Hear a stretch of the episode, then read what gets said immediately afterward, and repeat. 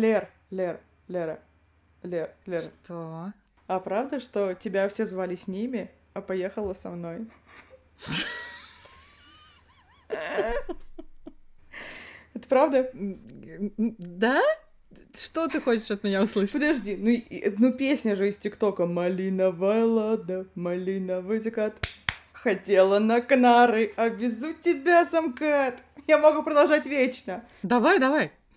Пусть луна нам Светит ярко, обгоняем мы иномарки. О, Я знала, я знала эту песню. Я не горжусь. я тоже, учитывая то, что у меня большие проблемы с этой песней, я послушала ее вчера, я посчитала, я послушала вчера её 32 раза. Я не в себе. Да, подряд. У меня очень-очень большие проблемы. Это все тупой русский тикток и мое разжижение мозжечка на фоне этого. Слушай, вообще, на самом деле, да, не в обиду, конечно, русским тиктокерам, но э, у меня какая-то очень странная сейчас лента, и, как я уже тебе писала в личке тиктока, когда шерила очередной, ну, ну, так себе видос, что в отсутствие мирового тиктока планка низка, как никогда. Да. Очень грустно. Кстати, а знаешь еще что? Я думала, то, что этого чела такой же мерзкий голос в жизни, а у него обычный человеческий. А как, он тоже нос зажимает, как я, что ли, тогда, получается? Я не знаю, но на лайвах он поет таким голосом, как ты зажимаешь нос. Это какая-то мистика, не иначе. Вот тебе и Gayazovs Brothers не. Вот тебе маги какие-то волшебники. Какие-то некие Гудини Brothers, получается. Видишь, да, Spotify запретили, у меня планка снизилась сразу до Gayazovs Brothers, блядь. Вы, вы меня все за, и я хочу на Бали, ёпта. А мне знаешь, какая больше всего нравится? Моя любимая сейчас песня из ТикТока это «Да ладно, я все решу, да ладно, не кипишу». Вот это обожаю. А ты знаешь другие слова, кроме этого? Нет, но они мне так нравятся, что мне этого достаточно. А я, мила моя, знаю всю малиновую ладу наизусть. Юль, нечем гордиться, Юль. Пойду послушаю еще разочек. Давай прервемся, я послушаю и вернусь. Ладно? Ой, пиздуй, давай уже. Всем привет! С вами подкаст «Эксперты в области ничего». Мы смотрим слишком много фильмов и сериалов. Правда, сейчас не очень хорошо получается. Но, тем не менее, мы хотим о них разговаривать, не можем держать в себе. А еще иногда мы даже играем в игры и читаем книги. Но сейчас тоже как будто бы не очень хорошо получается, но мы стараемся.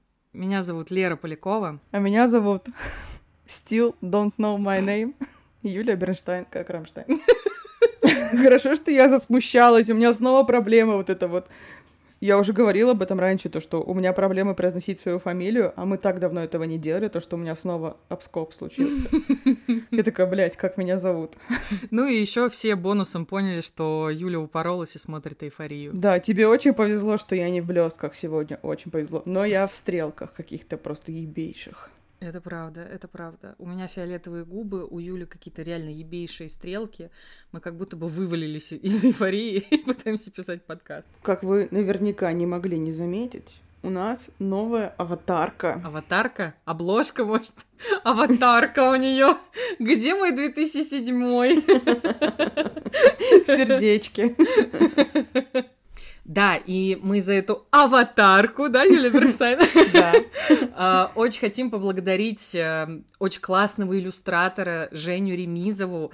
Это, блин, прикиньте, это человек, который слушает наш подкаст. И мы такие, блин, пацаны, а есть иллюстраторы? А может, что-нибудь, ну это, ну, ну вы там напишите. И она написала, Юль, нас с тобой слушают талантливые люди, я в ахуе. Я очень рада. Да, она получилась такая прям супер симпатичная, и очень заметно, что ее рисовал человек, который нас слушает. Да, да, да. Ну, на самом деле, мне писали люди, что она более ламповая, чем наша предыдущая. Я не знаю, я люблю обе наши обложки очень сильно.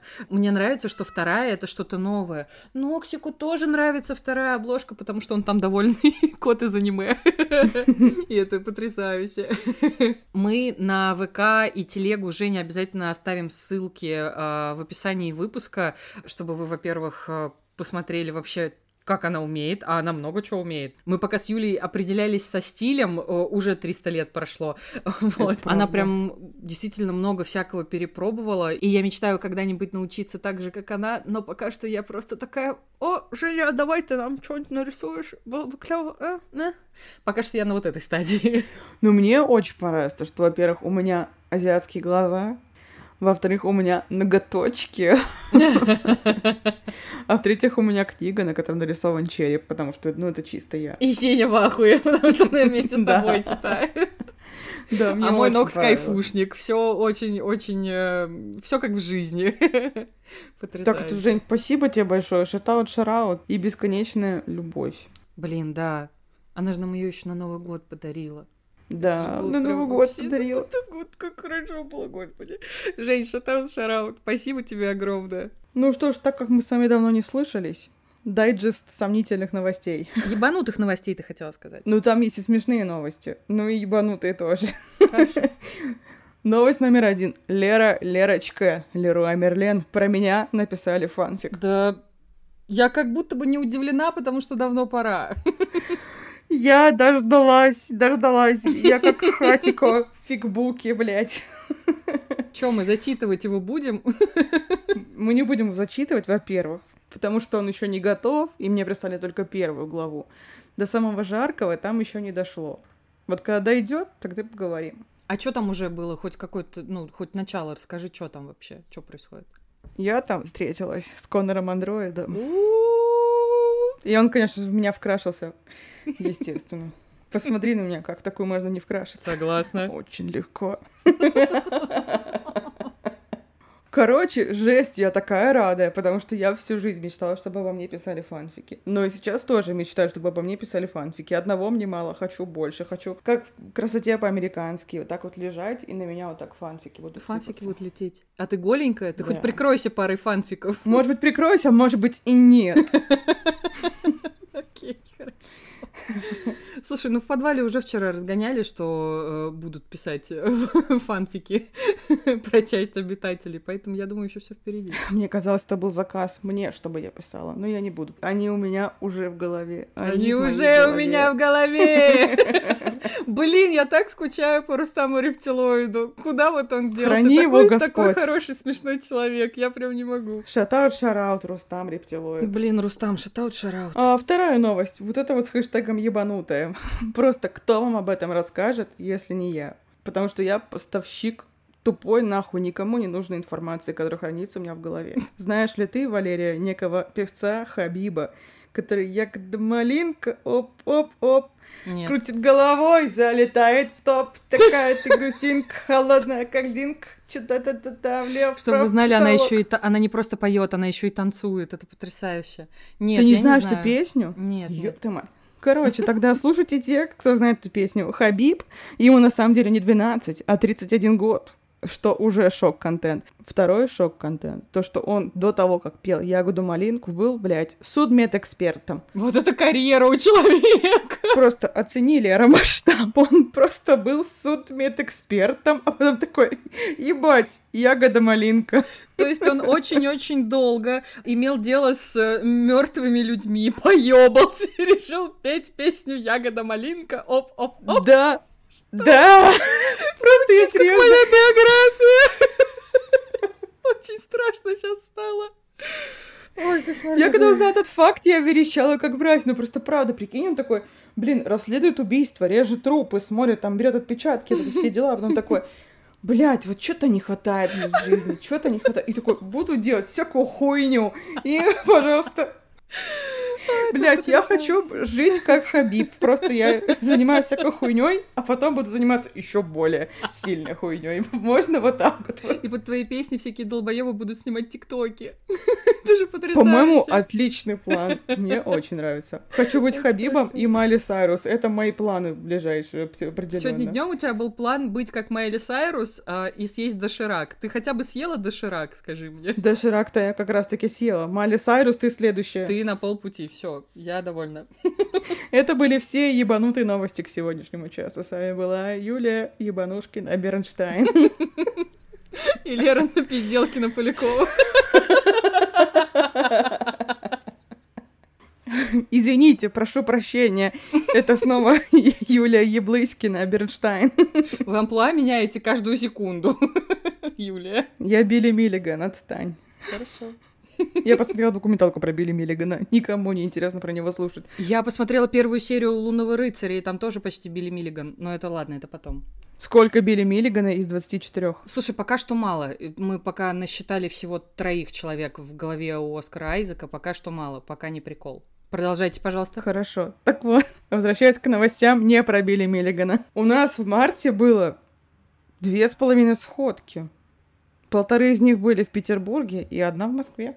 Как вам такая новость? Это новость с хэштегом «Заебись». Я была всего на одной из этих двух с половиной сходок, и что-то сейчас осознала, что реально очень много было всего. Что было в Питере? Давай так. Один подвальчанин, высокий Боба, передаю ему что шарот, естественно, Шатал чарал. написал, у меня день рождения, хотите пойти в бар? Мы такие, пойдем. И мы пошли в бар и наебенились в баре посреди недели. Было прикольно. Мне понравился отчетный видос оттуда, где ты ему дарила всякие корейские приколы, и у тебя протекла кимчи. Звучит как что-то эротическое, но это не так. Все, извини, я уже улетела. Я мысленно уже ем кимчи, естественно. А да, мы решили то, что если мы будем писать фанфик про меня, то мой партнер в этом будет кимчи, естественно. А надо, чтобы был Алекс Тернер. Или Конор Краш. Или другие остальные люди из моего краш-списка. Ты никак не обнародуешь свой краш-список. Люди на слух плохо запоминают. Я тебе в который раз э, запрашиваю у тебя в который раз этот документик. Ты мне отказываешь. Вот постоянно. именно документик, это, блядь, топ-секрет. Ну вот и живи тогда в фанфике с кимчи и не жалуйся, пожалуйста. Лера, я там и живу. Я там и живу. Я на 30% человек, на 60% кимчи, на 10 собака. Что ты хочешь от меня? Это 100% или нет? Подожди, я считаю. Вроде бы да. Да похуй его, даже чуть больше, какая разница. Чуть меньше, тем более. Кого это когда останавливала? Да. Вот, а вторая у нас сходка, сход очка, я дико извиняюсь. Она была спустя пару дней после дня рождения. И мы вот тогда мы точно наебенились, как мрази. Мы пошли в приколдесный питерский бар Никанон, сидели там до закрытия, а потом пошли на хату, на вписку, как школьники. Вы реально как школьники, потому что что вы делали, э, находясь э, внутри этой хаты? Вот что вы делали? Давай расскажи всем. Ну, во-первых, мы пили джин и закусывали его божественными огурчиками. Дядя Ваня, это не реклама. Дядя Ваня супер. Это похуй. Давай дальше. А потом мы спорили, сможет ли один из нас насрать в плафон на стене. У нас есть победитель, блядь. Спойлер, мы не насрали, мы не насрали, но в теории могли бы. Мы проверили краш-тест. Хорошо, когда есть возможности. Блин, ну было супер, мне очень понравилось. У меня было такое похмелье, я чуть не подохла просто. Да, а потом ты отправилась э, в гастрольный тур по Золотому кольцу России, откуда писала мне, представляешь, в Рыбинске нету рыб. Вот это просто оскорбительно. В Рыбинске нет рыб. Они даже не продают и не показывают. В чем нахуй смысл? Ну, окей, в любом случае, ты вернулась из Рыбинска э, в Москву. Извините, сейчас, секунд. Еще очень важно, очень важно. В Рязани действительно грибы с глазами. Их едят, они глядят. Это важный факт. И второй важный факт. В Костроме, Костроме, государыни моей, дорога Кострома, здоровенько, извините, пожалуйста, есть, внимание, сырная биржа, блядь, сырная биржа. Мы когда узнали, я представила Ди Каприо, он сидит вот так вот. Сырный волк с Кострома-стрит, который такой, да, да, да, я всех наебал, весь сыр этого мира мой, блядь. И такой, пусть луна нас все ярко обгоняет иномарка. Как это тиктоки все. Господи. Мы представили сырную биржу вот именно так, и как будто бы там огромный экран, и написано там, не знаю, Гауда, и цена меняется каждую секунду, блядь. Но нет, на самом деле, это просто огромный прилавок, очень много огромных прилавков, и там очень много разных приколдесных сыров. Сырная биржа, ставлю лайк. Костроме вообще ставлю лайк. Кострома разъеб. Сырная биржа, был бы милый рядом. Был бы Лео рядом. Ну так вот, вернулась ты в Москву. Да. Да. В Москве нет сырной биржи, если ты об этом. И грибов с глазами. Может быть, мы чего-то не знаем. Они Нет, стойте. Гриб с глазами лежит в центре Красной площади.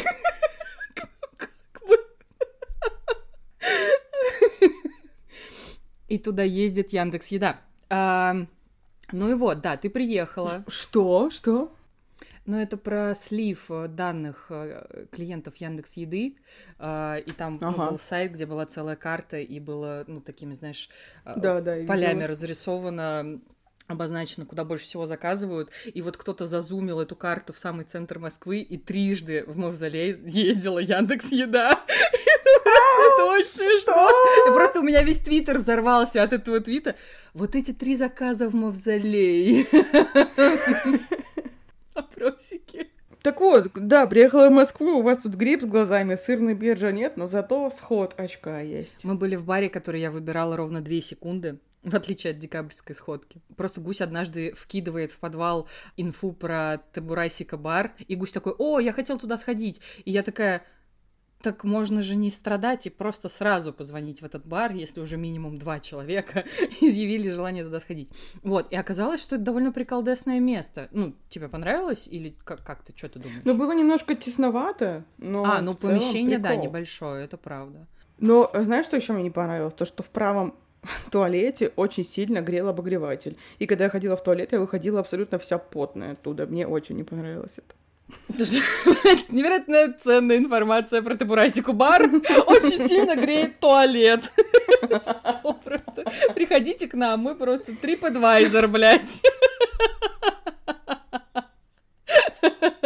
Блин, на самом деле, конечно, сходки запоминаются не благодаря какому-то приколдесному месту, а, естественно, благодаря людям, которые на них доезжают. Мгм. И было так классно, и я ее так ждала. Я ждала, ее Так так, ждала. ждала. И она так быстро прошла, что жесть вообще. Ну, то есть, типа, я только приехала, и вот уже 4 утра, и мы поем в караоке. Я вообще не поняла, как это произошло. Я такая рада, что мы пошли в караоке, потому что я все время угрожала то, что мы пойдем в караоке, и мы пошли в караоке. Все, я, я счастлива на 700. Ты громче всех а, тащила народ в караоке, и в итоге не спела ни одной песни. Ты заставляла петь всех остальных. Это как вообще называется? Да, я снова до тебя доебалась. Я, во-первых, протестую. Я никого не заставляла петь песни, это раз. Во-вторых, я никого насильно не тащила в караоке. Все сказали, да, пойдем. Вот так это было. А в-третьих, я тебе уже говорила, у меня фобия микрофонов. Окей. И я, кстати, снова, как и после декабрьской нашей сходки, я, конечно же, на следующий день сразу по всем соскучилась, поняла, да, что а, куча народу уезжает обратно в Питер, и все, ну, как бы снова погружаются в свою рутину, в свои дела. А это был такой классный момент отключения вообще от всего, что происходит. Мы, конечно же, это, ну, там, периодически вспоминали, особенно когда Вова желание загадывал. Я его попросила, я говорю, Вов, загадай за всех нас, пожалуйста. Вот. А потом спрашивала, можно ли уже читать всякие новостные ресурсы и видеть там классные новости. Вот. Ну, то есть понятно, что мы от реальности не сильно сумели куда-то прям очень далеко убежать, но было очень классно увидеться с хорошими людьми и как-то знаешь, побыть в компании, в которой тебе точно комфортно и безопасно. Вот, вот такое какое-то у меня, знаешь, ощущение такое очень Мгм. теплое после этой сходки. Хоть на чуть-чуть. Вот возвращаясь к этому, то, что я тоже очень сильно ждала, я так ждала, естественно, я волновалась, как скотина, меня трясло вот так вот, вот мы подъезжаем к бару, а я такой, А я перед этой вообще, вообще не волновалась. а я не знаю, да я всегда волнуюсь. Я еще репетировала свой феноменальный вход в бар с игрушечным деревянным пистолетом, который мы купили во Владимире. Блин, тоже теперь хочу деревянный пистолет. Я забежала в бар с криками «Всем оставаться на своих местах! Это агент Берштайн, вы арестованы за кражу моего сердечка!» И бармены такие, ну, приветики. Блин, а Паша еще подарил Лере и мне БДСМ наручники. Да. Я их прицепила к э, ремню на джинсах и пихнула в карман пистолет. И я походила так весь вечер, клянусь. Потому что я агент Берштайн. И всем угрожала еще им. И меня к себе пристегивала зачем-то, хотя у меня тоже есть такие же наручники. Я арестовала почти всех, знаешь. И, короче, да, и было так хорошо, и так приятно, и... И самое, знаешь, что я ненавижу в такие дни, когда происходят такие события приятные, которые ты очень долго ждешь, или там, знаешь, ты возвращаясь из путешествий, в последний день на меня накатывает какая-то меланхолия, потому что я думаю, ну все, это сейчас все закончится, сейчас нужно возвращаться домой, сейчас там все поедут по своим домам, и как-то и так грустно становится, и, и такой, да блядь, почему все хорошее заканчивается, почему все плохое продолжается, а хорошее заканчивается? Есть такой жук, да, у меня вопросик. А в целом ты вообще как себя сейчас чувствуешь уже этот месяц с лишним? Я как будто бы, знаешь, прошла все ебучие стадии. Да. И я угу. вот прямо отрицание, вот это вот гнев, вот эти все дела. Вот, но отрицания не было, у меня был гнев сразу, я перескочила эту фазу, как четвертый класс в школе, да, знаешь. Да, да. Я после шока сразу ушла в гнев. И просто самое тупое то, что, ну, знаешь, у меня был какой-то план на жизнь, и мой план пошел нахуй, как и я, собственно, как и мы все, угу. собственно. Вот. Да, да, да. А меня очень бесит, когда у меня нет плана. И, ну, я нахожусь в тревожном состоянии, когда, ну, мне приходится идти, грубо говоря, в темноте и вот так вот вот на ощупь. И мне не нравится так, потому что я не люблю темноту и не люблю не иметь плана. И не люблю на ощупь. Да. И все время постоянно, знаешь, сомневаешься, а что делать? Уезжать, не уезжать. Менять деньги, не менять деньги. Куча таких вопросов, которые, знаешь, и есть и глобальные вопросы, какие-то мелочные, но они все равно тебя волнуют. И ты находишься в постоянном напряжении, и опять же в тревоге. У меня были несколько панических атак на фоне этого в самом начале. Потом угу. вроде как бы я немножко подуспокоилась, ну, очень условно, естественно. Вот, но потом у меня начались очень сильно глобальные проблемы в семье, классика. Mm.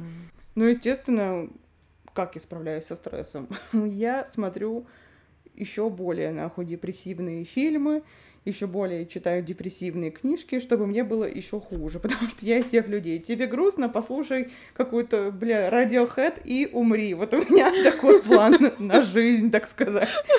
Я не могу, знаешь, включить какой-то приколдесный фильм там и поприкалываться, чтобы от этого отвлечься, потому что у меня не получится.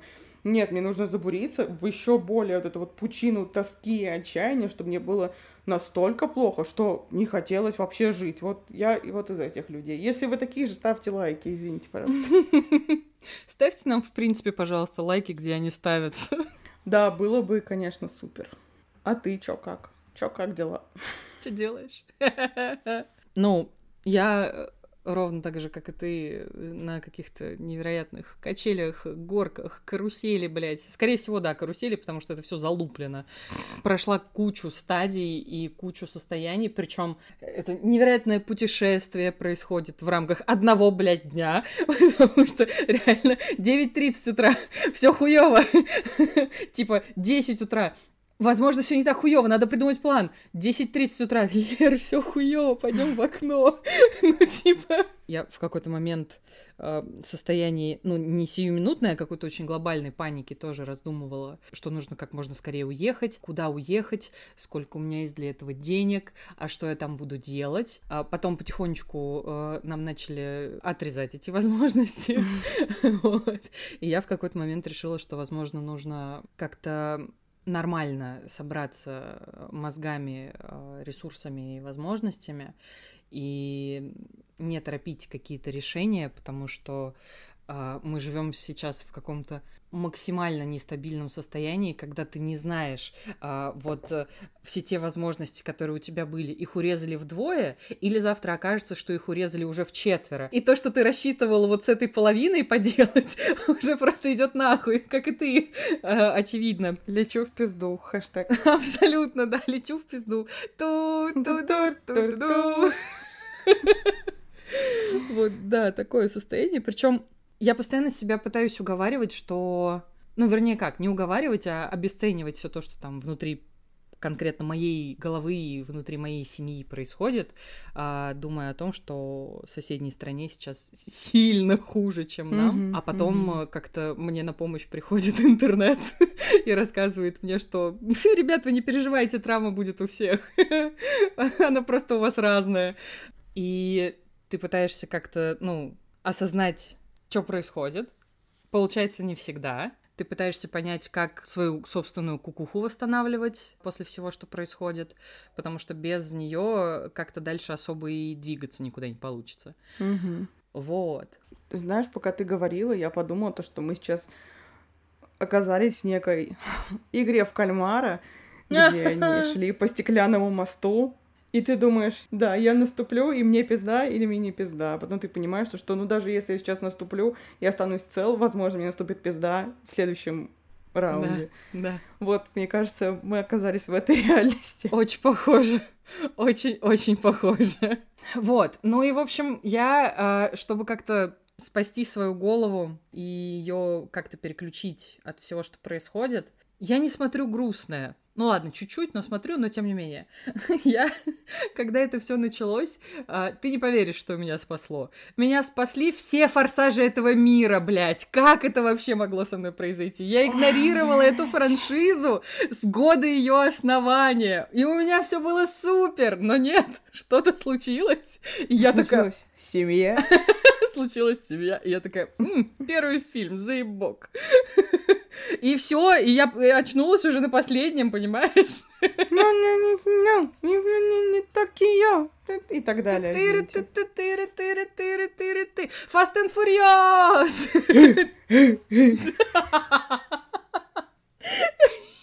Мы, очевидно, не помним эту песню, зачем мы это делаем. Я обожаю эту песню, она смешная, дерьмо Это просто. правда. Погоди, у меня важный вопрос, потому что у меня пропитанный ТикТоком мозг, и потому что я все еще амбассадор ТикТока, хоть и российского, к сожалению, для всех нас. Разъебало ли тебя на моменте, когда был Never see you again? О, разъебало ли тебя? Нет. Да ты что ты за человек? Мне знаешь, как грустно было в этот момент, Юль. Я бы заржала, клянусь, заржала. Но это было чудно, на самом деле, смотреть, что очевидно не Пол Уокер в кадре, а его брат просто так же причесан, и я такая, бля, пацаны, ну, там же видно лицо, зачем вы так делаете? Вот. Ну и как бы в кадре, где они по-семейному очень пафосно переглядываются с. Домиником Торетто. Он там такой аватар, такой смешной. Не смешно. Вот, поэтому да, мне было грустновато на самом деле. Ну, ты даже нисколечко не хихикнула, даже никакая струнка твоей души не хихикнула. Нет, потому что я до этого посмотрела целый фильм, блин, про семью, зная, что этот актер погиб, Юль, в смысле, блин? Вообще, на самом деле, у меня есть громкое заявление по поводу всех форсажей этого мира, я только так и буду называть эту франшизу. Это великая франшиза, Юль. Она нахуй великая. Потому что я в какой-то момент сидела и думала, ну, уже на последних частях, в какой нахуй реальности я оказалась сейчас? А потом я вспомнила, в какой загрустила, естественно. Вообще, на самом деле, как выяснилось, для меня форсажи были идеальным просто вариантом эскапизма, потому что я обожаю эволюцию, во-первых, персонажей. У них она там есть. Я тебе сейчас все расскажу. А, Окей. Потому что чувак, которого играет Луда Крис в первой части с приколдесным афро, который так-то по факту, ну просто букер на этих гоночках, вот этих вот еще уличных таких чисто гоночки для оборванцев, но с закисью азота под капотом и вот это вот все, он, ну как бы чисто такой, привет, я тут типа пошуршал, все организовал, сейчас вот эти поедут, так, значит, мы сейчас там дороги перекроем, все супер, все нормально. К части типа пятой он уже вот в этой их, ну, типа, семье. Это не команда, это семья, понимаешь? Да, я сказала семья. Я очень с трудом себя сдерживаю. Он у них уже просто технологический гений. Он такой просто чисто, я могу сейчас взломать этот спутник удаленно с супер простого лэптопа, причем он это делает естественно. хакермен, я правильно понимаю? Абсолютно, абсолютно так. А там еще потом у них появляется девочка хакермен, и у них там вроде бы какой-то bad romance намечается, а вроде бы и не намечается, и они нас морозят до самой последней части вообще, на самом деле, с этой историей, но не суть. Был там, значит, еще друг Брайана, Брайан это вот Пол Уокер как раз, э, который типа такой, я вообще гангста, ты нахрена ко мне приходишь, ты мусорнулся, ты меня сейчас заставляешь, блядь, поучаствовать в вашей, значит, какой-то хрен пойми какой операции. У меня вообще-то, блин, хуйня на ноге, а ты ко мне приходишь вот с этой историей. Ты чё, блин, братан? Простите, у нас техническая пауза, Юля в истерике. Блять, вы бы видели, как она это показывала. Ты прирожденный гангста, просто прирожденный. Она такая, он так махал руками, 50 Cent в ахуе просто был бы. Я даже не заметила. Лерка живого вселенной Форсажей Полякова. Лерка Fast and Furious Полякова. Ну это 6-0 за артистизм, я считаю. 6-0. Благодарю, благодарю. Так, и что у него с ногой, ага. Так вот, этот чувак, он, короче, к последним фильмам такой главный шут этой вечеринки, значит, он на себя постоянно отвлекает все внимание, все самые тупые шутки про него, именно он постоянно хочет жрать, вот в каждой команде должен быть человек, который постоянно хочет жрать. В нашей команде это мы обе. Чистая правда. Доминик Торетто из такого уличного пробника Дона Корлеоне становится международным, блядь, Доном Корлеоне, который «Это все моя семья». И, бля, обожаю. Ну, то есть Уличный просто... пробник. Подожди, я еще на этом моменте. Уличный пробник. Это, знаешь, мне сразу в голове всплыла женщина, которая стоит с орифлеймом возле метро со стойкой и раздает тебе всякую хуйню. Вот это уличный пробник. А оказалось, что Доминик Торетто. А я думала сова. Зачем сказала я? Всё, пизда. А я думала сова. В начале пути он такой, типа, мини-гангста-оборванец, а потом он становится таким, знаешь, международным решалой проблем. И ФБР не может справиться ни с чем, если не придет Доминик и его семья. Это просто это потрясающе. Каждый из персонажей становится э, от фильма к фильму еще более карикатурнее, то есть они реально проходят путь героев, как, как я встретил вашу маму, как теория большого взрыва. Юль, я поняла, форсажи, форсажи это ситком. Как Хабиб, я правильно понимаю? Был судмедэкспертом, стал петь ягоду малинку. Примерно так. Еще мне очень нравится, что фильмы снимали примерно там, ну, типа раз в года три, как там менялось э, отношение к женщинам, потому что в первом фильме Вин Дизель обнимает как ее зовут? Мишель Родригес. Спасибо! Правда, я угадала? Да, да, да. Женщина, которая снималась в «Форсаже», это она.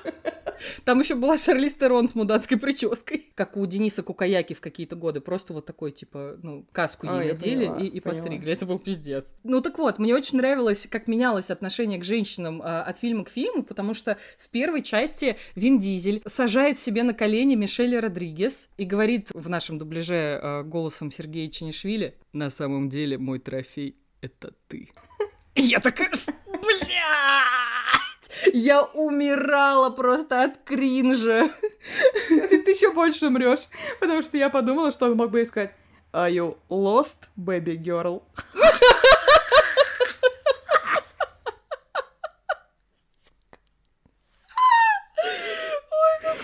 Сама, сама, да. 4, 8, 15, 16, 23, 42. Ставьте лайк, если помните. Да ладно, это кринж. Про трофей это просто пиздец какой-то. Абсолютный пиздец. Но уже в седьмой части, когда там появляется очень красивая девочка-хакер, и когда клоун и технарь сидят на пляже и пускают на нее слюни, когда она там плавает, к ним подходит Мишель Родригес и такая...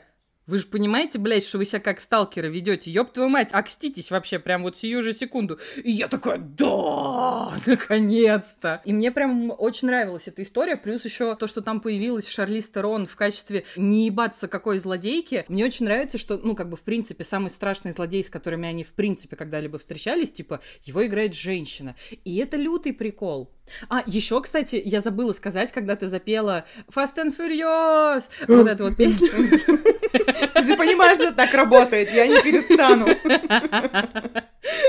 Я хотела сказать, что мой главный краш во всей э, форсажной франшизе это Хан, который как раз э, появляется, начиная с токийского дрифта. Он такой красивый, пиздец. И он постоянно что-то жрет. Я такая смотрю, думаю, ну мой пацан, ну чисто мой пацан, ну правда. Вот, он просто потрясающий. Но потом э, у него была любовная линия с Галь Гадот, я поняла, что мне с ней не тягаться. Я такая, «М, ладно, Если его зовут Хан, и он появляется в токийском дрифте, могу предположить, что он азиат. все верно. Дедукция. Вот, а еще я помню, как я сидела, изучала IMDb и кинопоиск и писала тебе, Юль, Юль, там играет такой красивый кореец. Вот Хан это тот самый красивый кореец, просто потрясающий. Он еще кореец, стопудово мой родственник. Абсолютно, да. Мы же все Юль, познакомь. Ну, познакомь. Пожалуйста. Договорились. Он тебе кимчи наготовит. Очень хорошо. Дайкона. Дайкон, у меня краш на дайкон, ты знаешь. Ой, я знаю, я же тебе привезла 700 штук дайкона. Я недавно его доела, так грустила, что больше нету дайкона в моем доме. Блин, а что попросила бы, я привезла бы. Откуда бы ты мне его везла? Из Костромы? Нет, я бы по Золотому кольцу поехала с дайконом. Блять, по золотому кольцу с дайконом, ёб твою мать. О, я бы сейчас связала две пачки на веревочке, это были бы мои нунчаки. Я была бы с пистолетом и с нунчаками.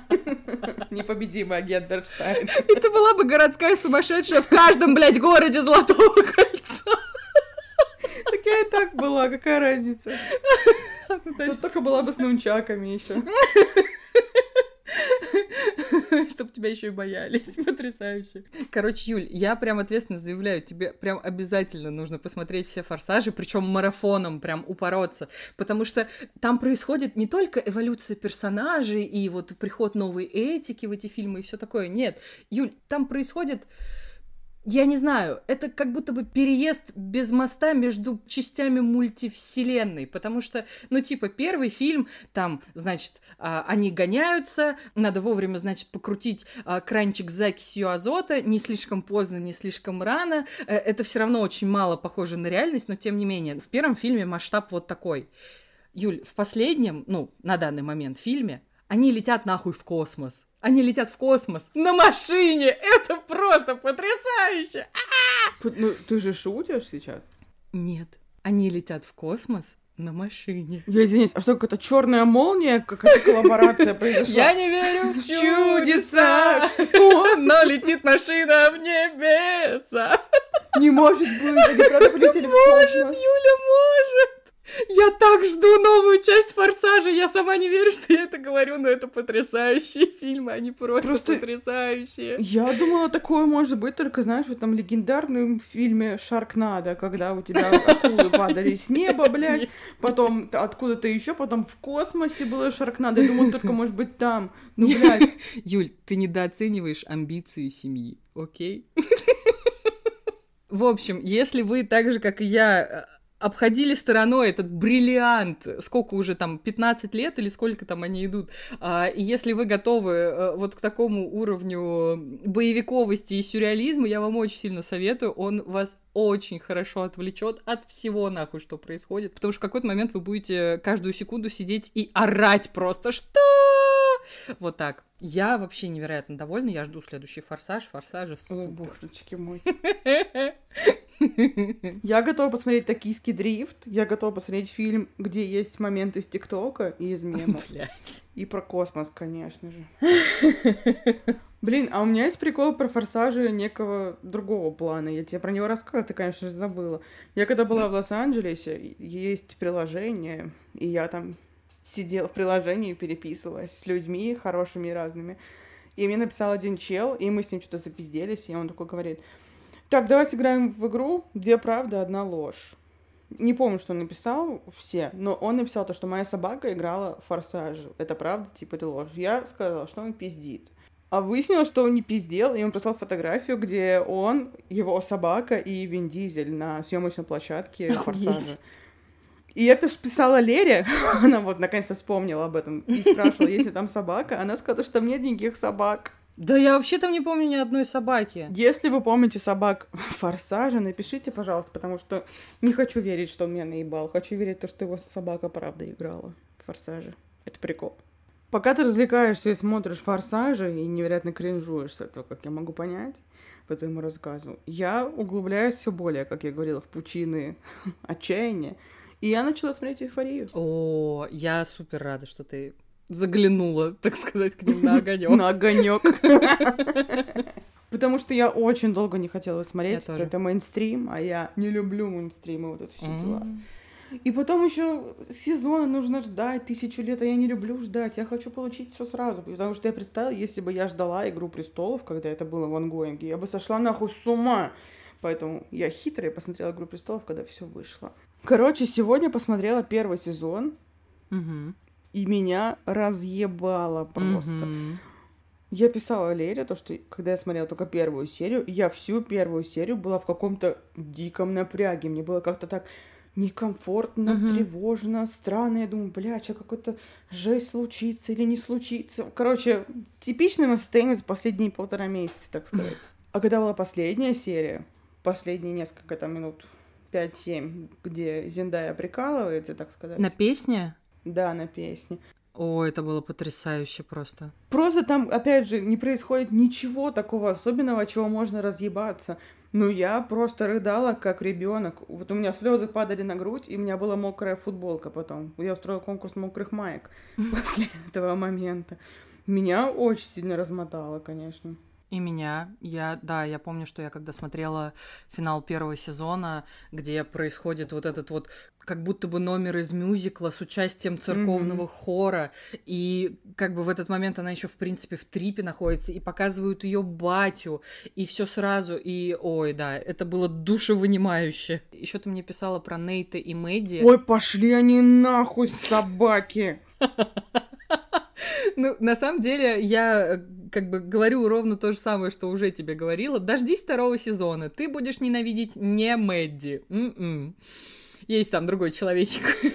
Дело-то в том, то, что она меня нисколько бесит, знаешь, как человек, как персонаж. Меня бесит, сука, ее вот это вонючее поведение непонятное. Мгм. Она прям хабалка жуткая просто, Да, да, да. невероятная. Я посмотрела первую серию второго сезона, где она ломится в туалет к Нейту. Я думаю, да как... да- А если вот ну реально бы какал, и что бы стояла, ломилась ему в дверь, как Это просто омерзительно было просто. Она просто заебала стучать меня в дверь. Да, и там еще бы- дверь ходуном ходит от того, как она туда ломится. Я такая думаю. Подождите, у вас вечеринка в двухэтажном доме. Там реально один туалет на всю эту жилплощадь. Ёб твою мать. Если тебе так сильно надо, найди другой вариант. Просто жесть, потому что я представила, если бы мне так ломились в дверь. Я бы умерла там просто от стресса. Я бы седая вышла из этого туалета. Во-первых, да. Во-вторых, я бы специально открыла ей дверь и сказала, слышь, бля, я тут еще-то сру. Слышь, бля. И нунчаками из дайкона бы. Такое вот чеховское ружье. Вот, а Нейт просто, он, опять же, я делилась этим с тобой, вот насколько он мог бы быть моим крашем, потому что он Мгм. высоченный, широкоплечий, у него огромные ручища, все вот это как мне нравится.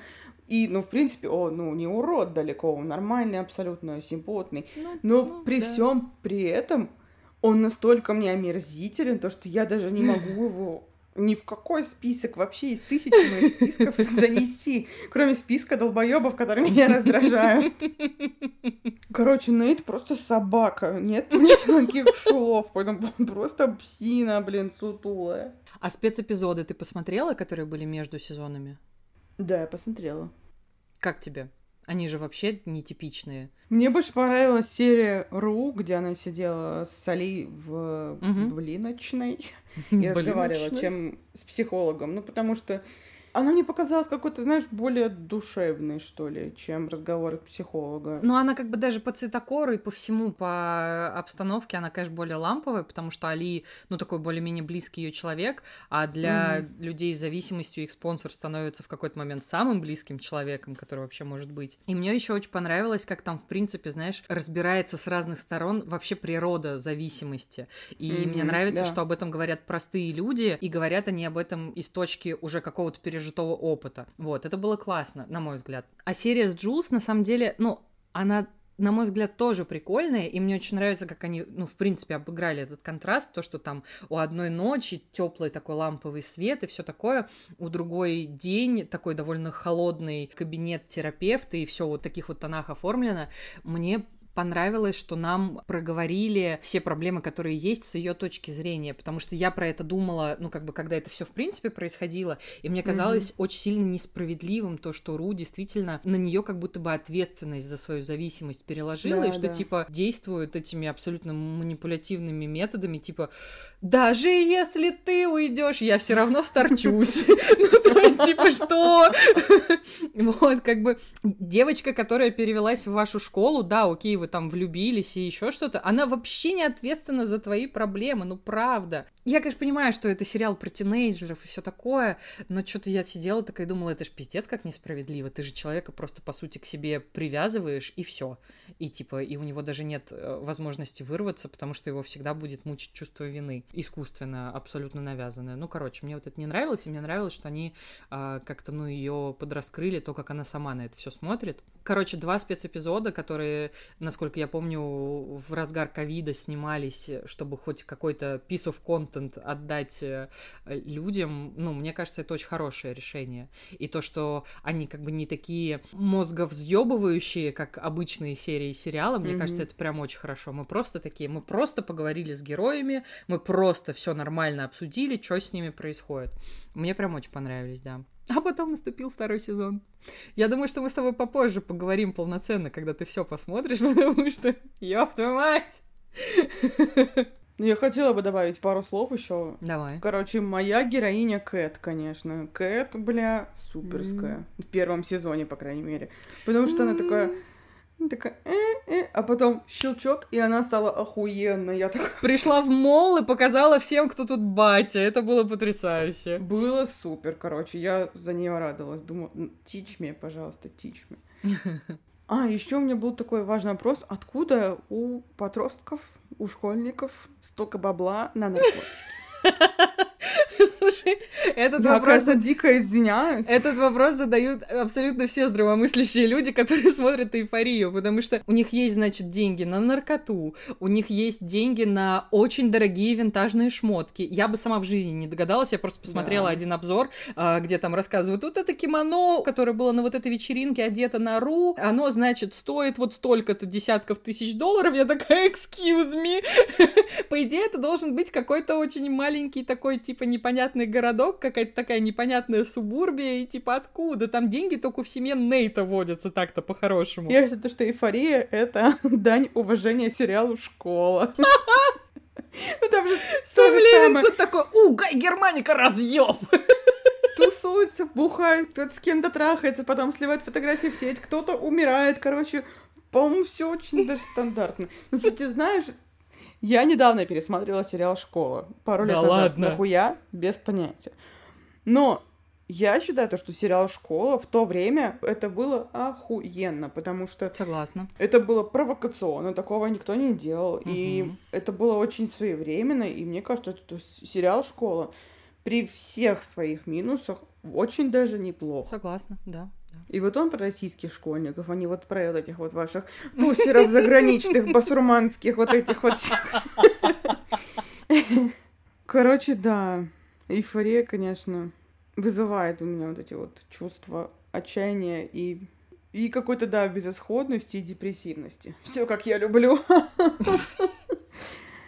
Вот. В связи с этим внезапный блиц.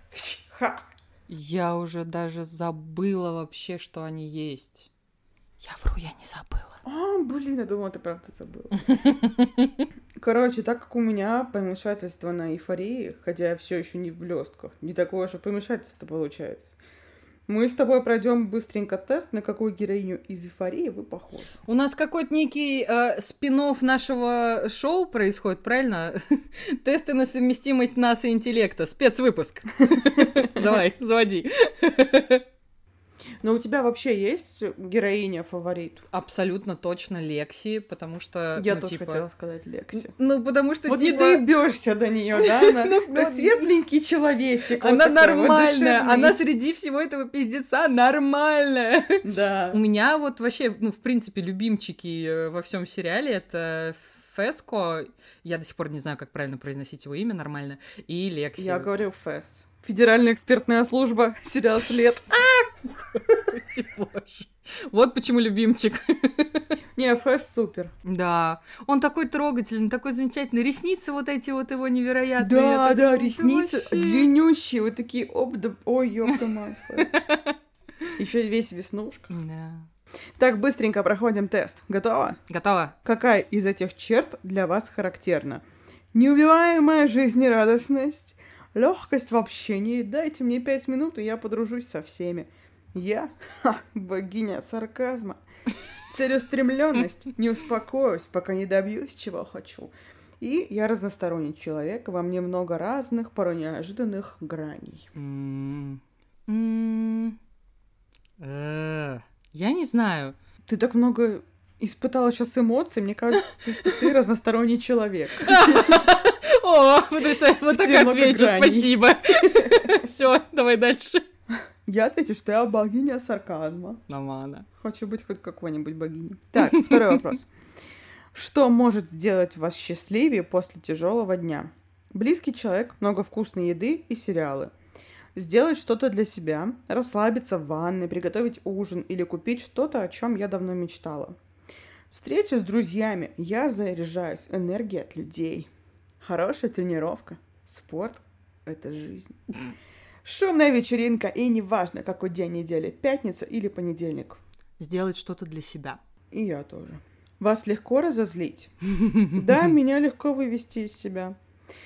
Иногда я могу долго копить в себе какие-то негативные эмоции, а потом внезапно, даже для себя, вываливать их наружу. Я быстро подаюсь эмоциям, но также быстро остываю. Нет, я слишком быстро отпускаю ситуацию, или обычно я говорю, что все в порядке, но потом очень долго варюсь во всем этом сама с собой.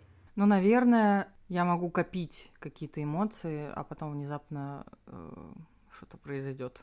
Выбираю легко вывести из себя. Ты будешь Мэдди. Только не ей, пожалуйста.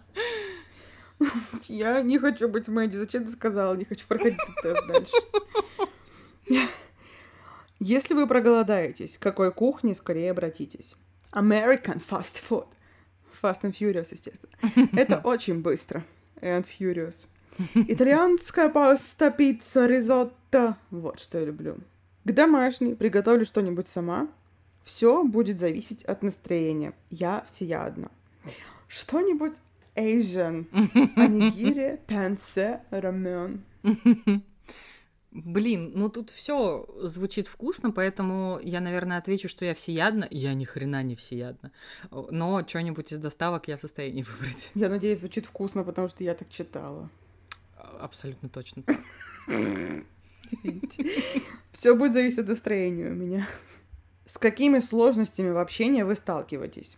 Не умеет отстаивать личные границы. Это часто вредит в любых отношениях, дружеских, семейных или романтических. Я довольно интровертный, склонный к меланхолии человек. Из-за этого со мной бывает сложно. Мне нужно подпитываться новыми эмоциями. Увлечения быстро меняются. Люди за мной не успевают. Я слишком быстро привязываюсь, и любой разрыв отношений дается мне с трудом. И из-за неуверенности я часто себя сравниваю с друзьями и как будто постоянно со всеми соревнуюсь. М, Я не умею отстаивать границы. Все еще. Я из-за неуверенности в себя все время с кем-то сравниваю. Ну да, это тоже такое актуальное. Как вы относитесь к приложениям для знакомств? Если только для общения онлайн, на реальное свидание, я вряд ли бы согласилась пойти. Мне в реальной жизни хватает знакомств. Я, в принципе, не люблю знакомиться, поэтому никак. Это круто! Технологии упрощают жизнь.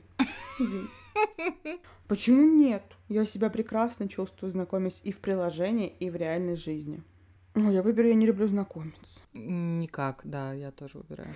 Так, вопрос. Вопрос. Главное правило вечеринки. Яркий макияж. Как вы постараетесь выделиться? Выберу тени поярче и выделю глаза. Глиттер – моя любовь. Стразы, они всегда выглядят эффектно. Сделаю акцент на губы. Ярко-красная помада, фиолетовая или вообще золотая. Золотая. Неоновые тени, они еще и в темноте будут светиться. Ну, с учетом того, что у нас сейчас с тобой происходит некая подкастная вечеринка, и я сижу накрашенная фиолетовой помадой, я выберу помаду. Я наибурилась хайлайтером, поэтому ближе всего тут глиттер, естественно. А с кем из девчонок эйфории вы бы хотели подружиться? С Ру. Извините. Мы будем друг друга уравновешивать. Кэт. Я восхищаюсь тем, как она себя прокачала. С Джулс, мне кажется, она внесет разнообразие в мою жизнь. С Мэдди, она очень крутая. Мне нравится отзывчивость и доброта Кэсси. Я выбираю Ру, потому что, ну, когда она в себе, она очень смешная и умненькая. Мне прям это очень нравится. Я бы вот, наверное, с ней бы подружилась. Я выбираю Кэт, мы с ней были бы ультра-турбо-суки. Ну чё, кто ты? А ты кто? Нет, ты первая. Я Кэт. Вообще А я Ру. Вот прикол. Такое ощущение, что здесь нету просто Лекси, потому что ее, ну, довольно мало замечали Нету, да. после первого сезона. Вот. Потому что я Ну уверена, это что я была бы дикий ей. прикол. Абсолютно. Потому да. что ты выбрала дружить с Ру, а я выбрала дружить с Кэт, и мы поменялись. У нас сейчас реально чисто вайп чифта одноклассниц с вот этими анкетками для друзей. Вот сейчас вот это произошло. Прикол дикий, вот такого, конечно, еще не видывала я. Ну, читай, Кэт. Вы уверенно берете жизнь в свои руки, достаточно одной мысли, чтобы решиться на кардинальные перемены. Это такая неправда. Так же, Лерка, меня все заебали. Пошли нахуй. Больше ни секунды в одном помещении находиться не собираюсь. Так что это правда. Ну, ладно. А, не, слушай, ладно, мне нравится, хорошо. Так, у меня, значит, вы кажетесь закрытой, но людям, удавшимся достучаться до вашего сердца, повезло. Лучше друга и придумать нельзя. И тут в моей голове всплывает Кирилл, который настолько на сходке говорит, давайте выпьем за Юлю. Она такая лапушка. Я такая, ты меня с кем-то спутал?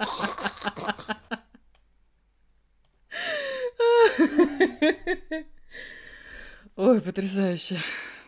Возвращаемся, точнее, продолжаем погружаться в пучину отчаяния и бессилия. И поговорим про коня Боджека, наконец-то. Я его отмечала еще в нашем с тобой новогоднем выпуске, когда мы говорили про лучшие сериалы. Я сказала то, что это он, и это чистая правда. Спойлер, я поставила ему 9 из 10. Ого. Поставила бы 10, но не поставила. Почему я начала смотреть «Коня Боджека»? Я знала, что он существует. Он выходил с 2014 года на Netflix. И как-то что-то я такой, ну, блядь, это мультик, ну, что-то я как-то не знаю. Мне есть Мгм. что-то еще посмотреть поинтересней.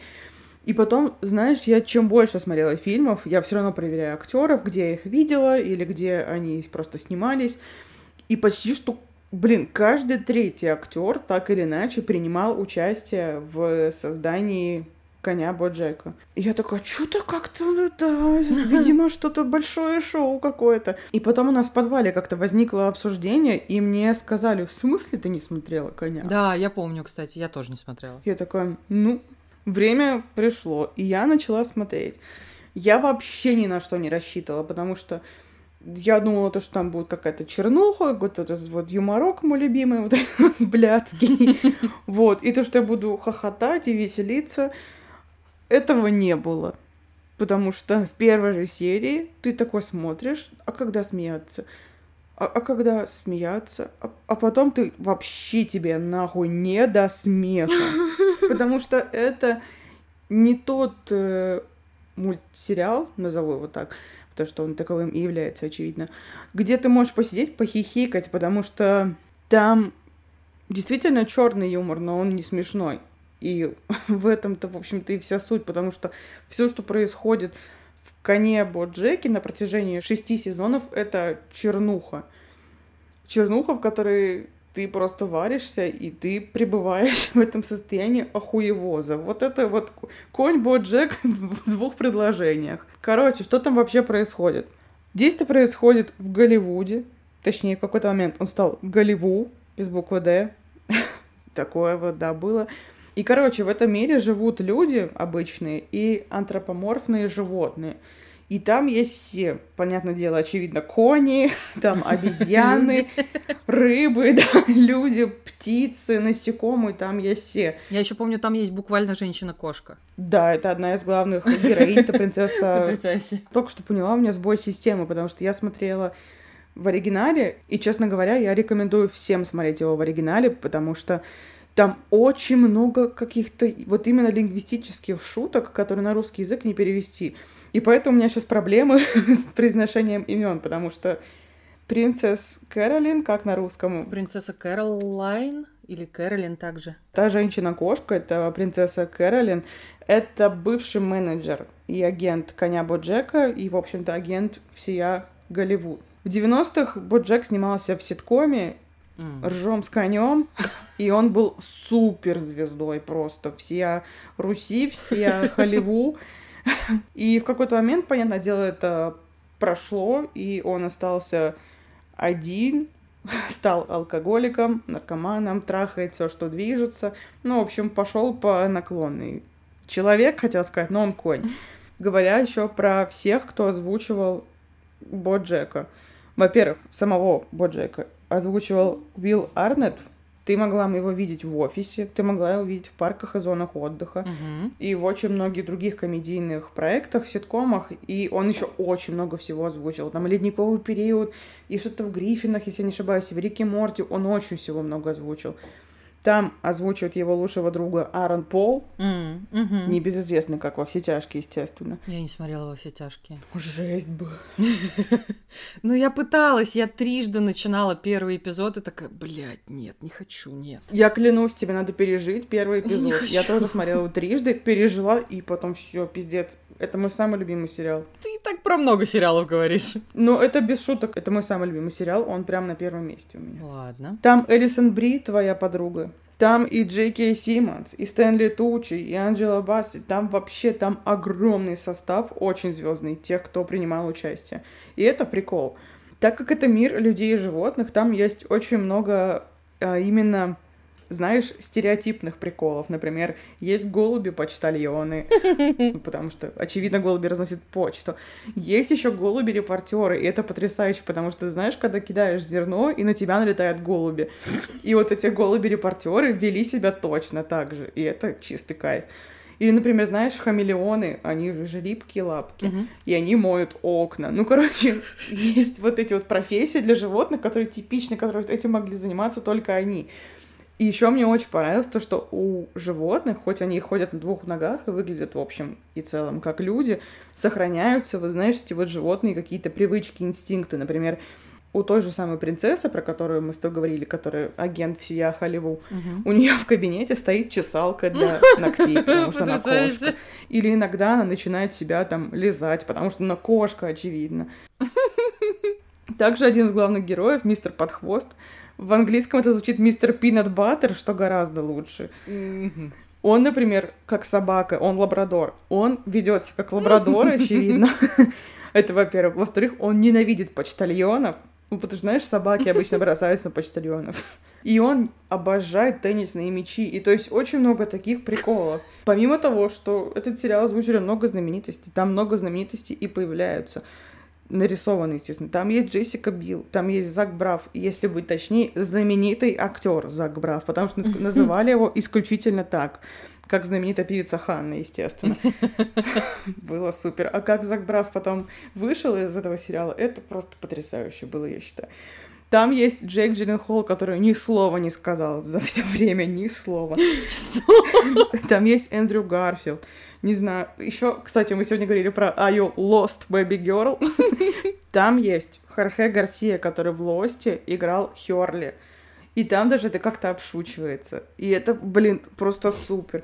И там очень много, знаешь, таких отсылок к каким-то фильмам, к песням, к телешоу, Мгм. к сериалам, к искусству, потому что там очень многие картины известные перерисованы на мотив животных. Еще я обожаю в этом сериале то, что чаще всего очень интересно наблюдать именно не за передним планом, а за задником, все, что происходит там, потому что я вспомнила потрясающий абсолютно кадр. Они сидят в ресторане, и за спиной у главного героя справа сидит свинья, а слева сидят просто там муж, жена и дети.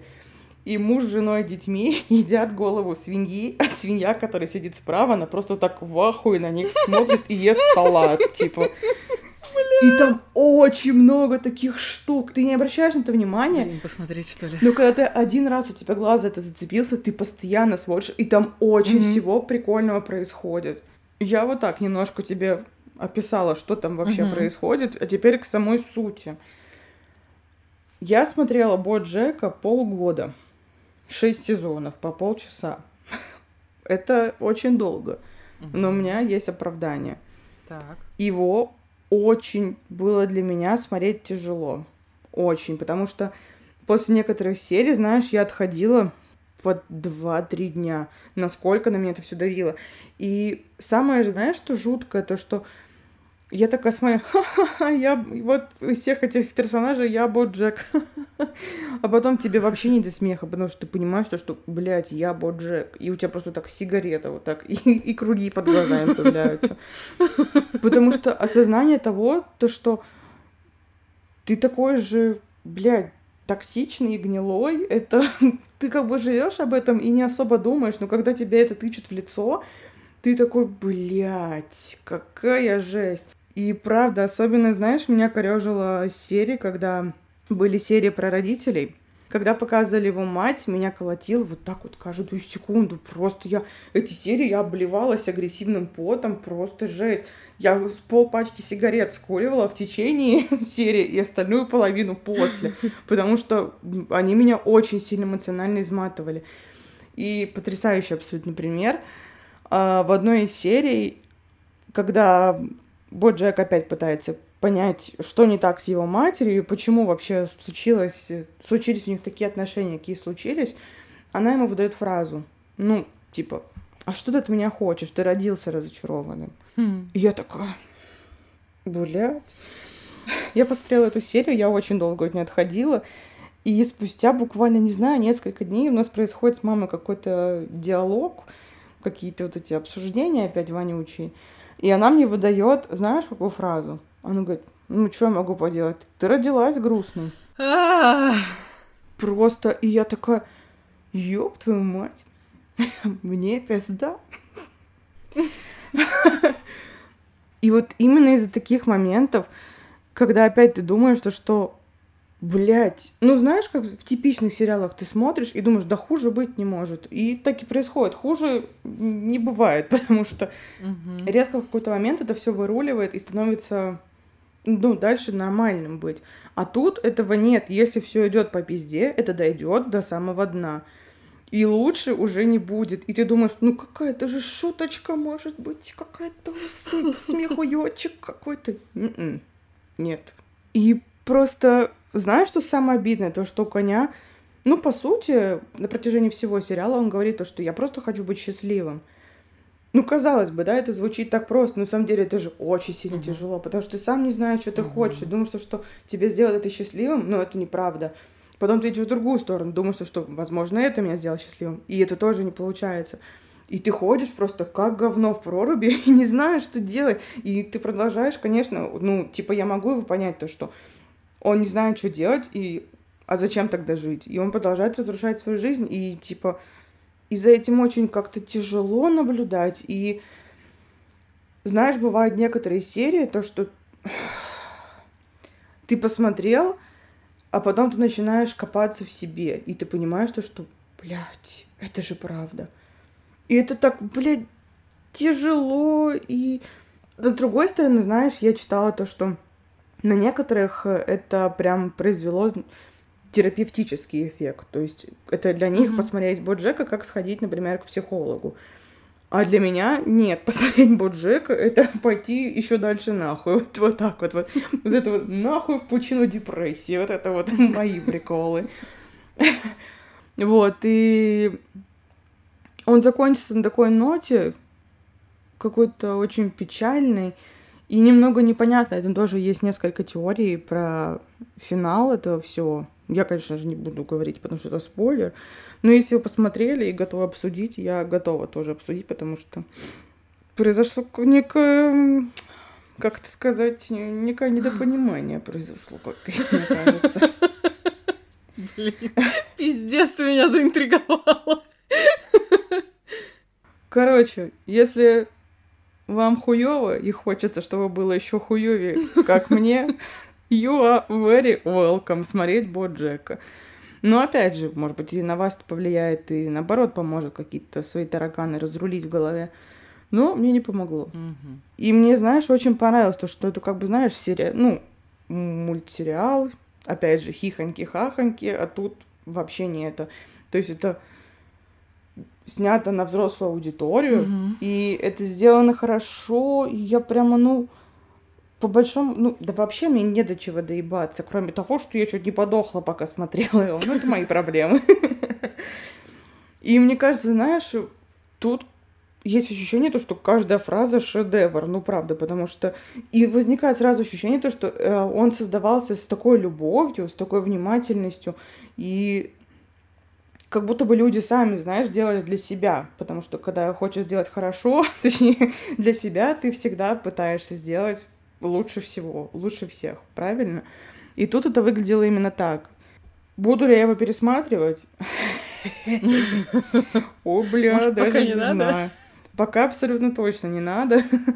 Но, скорее всего, когда у меня начнется очередной депрессивный период, этим я, пожалуй, и займусь. Боджек супер, всем рекомендую. Всем спасибо. Блин, я, конечно, очень сильно заинтригована. Больше всего, конечно, истории про богатые отсылки. А в целом, я, честно говоря, не уверена, что мне стоит его сейчас начинать, потому что я довольно сильно вовлекаюсь в контент, с которым взаимодействую. Но у меня довольно часто получается даже в полной сране, вообще в каком-то лютейшем пиздеце, за которым я там наблюдаю или там, я не знаю, условно как-то с ним взаимодействую, когда, например, играю в Last of Us 18-тысячный раз, у меня как будто бы получается находить, ну не то чтобы прям типа опору какую-то, мне все время удается как будто бы найти то, за что можно зацепиться в плане какого-то, знаешь, островка адекватности среди пиздеца, какой-то условной надежды, хоть чего-то позитивного, и я начинаю это у себя в голове разгонять. И когда ты говорила о том, что там, ну, прослеживается вот эта тема поиска обычного человеческого конячьего счастья, у меня как-то, знаешь, тоже сразу всплала вот эта мысль, которая ко мне возвращается уже не первый год, э, особенно когда я, ну, когда мне там, не знаю, максимально херово, и я, ну, даже не пытаюсь бороться с какими-то своими депрессивными эпизодами, с апатией или с тем, что мне просто тупо грустно. Ну, то есть я как-то научилась, что надо прожить этот момент, а потом ты из него выплываешь и что-то делаешь. И вот у меня как раз в стадии вот выплывания из э, какого-то пиздеца, который в голове творится, я все время думаю о том, что счастье — это довольно тяжелая работа, потому что быть счастливым намного тяжелее, чем просто отпустить ситуацию и прям провалиться. Потому что сначала тебе нужно достаточно хорошо э, самого себя изучить и понять, что именно может сделать конкретно тебя счастливым. Это как, знаешь, как история с поиском смысла жизни. Он для каждого свой, да. и вот как ты решишь, как ты у себя в голове вот эту какую-то парадигму построишь, так как бы, собственно, все и поедет. То есть сначала тебе нужно найти и осознать, в какую точку или к какому человеку, событию, явлению тебе нужно себя возвращать, чтобы у тебя появилось вот это вот ощущение, что ты все-таки счастливый человек, и этот поиск, мне кажется, у многих людей иногда всю жизнь занимает. А потом тебе нужно научиться себя пересиливать, чтобы находить внутри себя какой-то ресурс, чтобы до вот этого чего-то, ну, уметь добираться, когда тебе это необходимо. У меня, знаешь, еще проблема в том, то, что я очень чувствительная и эмоциональная. Я mm-hmm. вот это вот все всегда пропускаю через себя. Если там, не знаю, из, ну, понимаешь, из-за эйфории у меня была тревога, отсюда я ревела полгода. Я могу плакать из-за книжки два дня, потому что там кто-то умер, блядь, понимаешь? Я такой человек. И это, честно говоря, мой большой минус, потому что быть эмоциональной отстой никому не рекомендую. Ну что же, смешная девчонка Юлия Бернштейн. На связи. Что я еще смотрю, чтобы нахуй не сойти с ума? Я тут недавно посмотрела четвертый сезон удивительной миссис Мейзел супер неочевидного сериала, который я отказывалась очень долго смотреть, потому что, ну, там, знаешь, на постере, типа, какая-то девчуля, явно не из нашего времени, значит, вот она идет такая по улице, там какие-то мужики в сером, очень скучные, душные. И я такая думаю, ну, что-то какой-то, какая-то, наверное, шляпа, не буду. А шляпа. Упала шляпа. Упала на пол. Вот. А потом я хрен знает, что меня вообще сподвигло э, включить первую серию. И, о мой бог, она меня захватила буквально с первой секунды. Со мной довольно редко такое бывает. Мне все время надо въехать в контент, пережить его или не пережить, как, например, э, как его зовут? Breaking Bad. Угу. Да, вот его. А тут это прям была любовь с первого взгляда. Со мной такое очень редко происходит. В общем, наверное, нет сильно смысла рассказывать, что конкретно в четвертом сезоне происходило. Я я, наверное, тебе и всем вам расскажу, за что я вообще люблю удивительную миссис Мейзел. И, возможно, там кто-то из вас э, что-то для себя прикольное услышит и решит тоже посмотреть. В общем, в чем прикол? Мириам Мейзел, такая молодая, красивая, потрясающая девчуля, живет в Нью-Йорке, 50-е годы. Ей там типа лет 26 на момент первого сезона. У нее уже двое детей, она уже Ого. замужем. И я такая, ой, ёб твою мать, как вы все рано взрослели раньше. я так не умею. И, короче, в первой же серии ее муж ее бросает, потому что такой, ой, ебать, ну, короче, я полюбил другую, что-то я, короче, от тебя ухожу, я пакую чемодан. И самое смешное, что он пакует ее чемодан. Я такая думаю, пиздец, ты уебан. Но там с первой серии супер понятно, что уходит он от нее не только потому, что он там нашел кого-то другого, но еще и потому, что он очень четко понимает, что она практически во всем лучше, чем он. И его эго с этим не справилось. Просто там есть такая тема, что он работает на какой-то хуй пойми какой работе, он даже толком не понимает, что он делает, его батя туда устроил, ну, потому что это, типа, знаешь, вот эти еврейские кланы, у которых везде есть связи, вот это вот все. Он вообще мечтает быть стендапером и ездит в так себе барчик практически каждую неделю и пытается там обкатывать свой материал. А Мириам ему в этом всем помогает, дает взятки в виде печеного мяса администратору этого барчика, чтобы он ему дал хоть какой-то слот, чтобы он там пошел на сцену что-то там э, поговорил в микрофон. У него ни хера не получается, но при этом мы очень четко видим, что все очень хорошо может получиться у нее. А у нее такой амбиции вообще не было.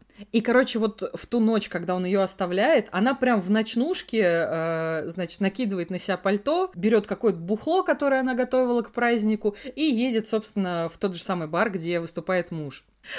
Она там появляется, практически открывая дверь с ноги, допивая эту бутыль, очень быстро захватывает сцену и производит просто пиздец невероятный фурор. Причем она это делает пьяная и при этом полностью импровизируя. Вот. Ну и довольно быстро она там э, завязывает какие-то очень полезные знакомства внутри э, вот этой вот стендаперской тусовки. А им там всем живется очень нелегко. То есть они выходят на сцену, ну, каких-то хер пойми каких облезлых баров, но при этом, скажи они хоть что угодно угодно, не то пошутят там они, не знаю, грязную шутку, а, или выругаются, или еще что-то. Их тут же забирают копы, и они сидят и ждут, пока кто-то за них внесет залог. Это постоянная вот эта вот какая-то абсолютно порочная система.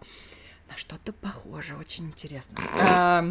Ее очень быстро находит менеджер, ну такой типа начинающий менеджер. Это очень веселая пара. Начинающий менеджер, который постоянно в ахуе, начинающий стендапер, который и охуел, и постоянно в ахуе. И у них очень крутая динамика, потому что Мириам Мейзел, она, значит, такая вот, я живу э, на верхнем Вестсайде, у меня все хорошо, я там из богатой семьи, а менеджер, ну, меня моя мать, блядь, сбросила с лестницы, когда мне было 4 года. Я с тех пор, блядь, домой не возвращалась. Вот такой у него менеджер. Обожаю. Я просто невероятно люблю очень сильно. Ну и дальше мы, считай, 4 сезона наблюдаем вообще за этим приключением. А, мне интересно наблюдать как за главной героиней, потому что она раскрывается, растет и становится все лучше и лучше. А, и очень интересно наблюдать за менеджером, потому что я такая есть подозрение, что мне тоже надо такой стать. вот. За что я безумно просто люблю удивительную миссис Мейзел. Несмотря на то, что действие происходит в 50-х годах в Америке, мне эта эпоха капец как вообще не интересна. Но э, сериал просто нахер перевернул вообще все мои ожидания, и это потрясающе. В общем, что в нем классного? Каждый герой, абсолютно каждый герой, это супер живой и очаровательный персонаж. Они все э, в силу формата и жанра немножечко такие, как будто бы карикатурные, немножечко такие открыточные, и при этом они все довольно смешные. И вот эта вот их смешнявость, она выкручена практически на максимум. И все это очень хорошо обыгрывается диалогами. И я недавно думала, на что это все, блин, похоже. И у меня, э, знаешь, какая-то такая сложилась картинка в голове, как будто бы Тарантино Ричи, Коэны и Ален, вот они такие собрались за столом и такие, ебать, бля, пацаны, давайте писать диалоги. Но при этом их всех отправили в 50-е. То есть они там настолько настолько остроумные, настолько хлесткие, настолько неожиданные, что я периодически просто проматываю обратно разговорную сцену, просто потому, что она очень круто написана и сыграна. Mm-hmm. Ты там получаешь чисто от речи невероятный кайф. И в контексте этого сериала я очень хочу проговорить очень важную вещь. Слишком много народу знает и говорит о Шонде Раймс, и слишком мало народу знает и говорит об Эми Шерман Паладина. Объясню почему. Эми Шерман Паладина — это, на мой взгляд, супер крутая женщина-продюсер, которая придумала и удивительную миссис Мейзел и один из моих самых любимых сериалов «Девочки Гилмор». И, собственно, когда я узнала, что именно Эми Шерман Паладина придумала и сделала удивительную миссис Мейзел, вот я, мне кажется, в этот момент решила, что не, все, надо сериалу дать шанс, и я пипец как не прогадала. В чем, на мой взгляд, прикол ее стиля? Короче, она очень хорошо умеет придумывать и писать женщин. Ну, что, наверное, неудивительно, потому что она сама женщина. И мне очень нравится, как здесь вот э, в Мидж Мейзел я вижу очень четко параллели с э, Лорелай Гилмор. Это, короче, глав героиня девочек Гилмор. И они, блин, такие потрясающие. Я так хочу быть, как они, просто пиздец. И иногда мне кажется, что я на них похожа, но не до конца. Короче, да, помимо того, что э, они невероятно красивые женщины, они обе как бы это пососно ни звучало, очень хорошие менеджеры.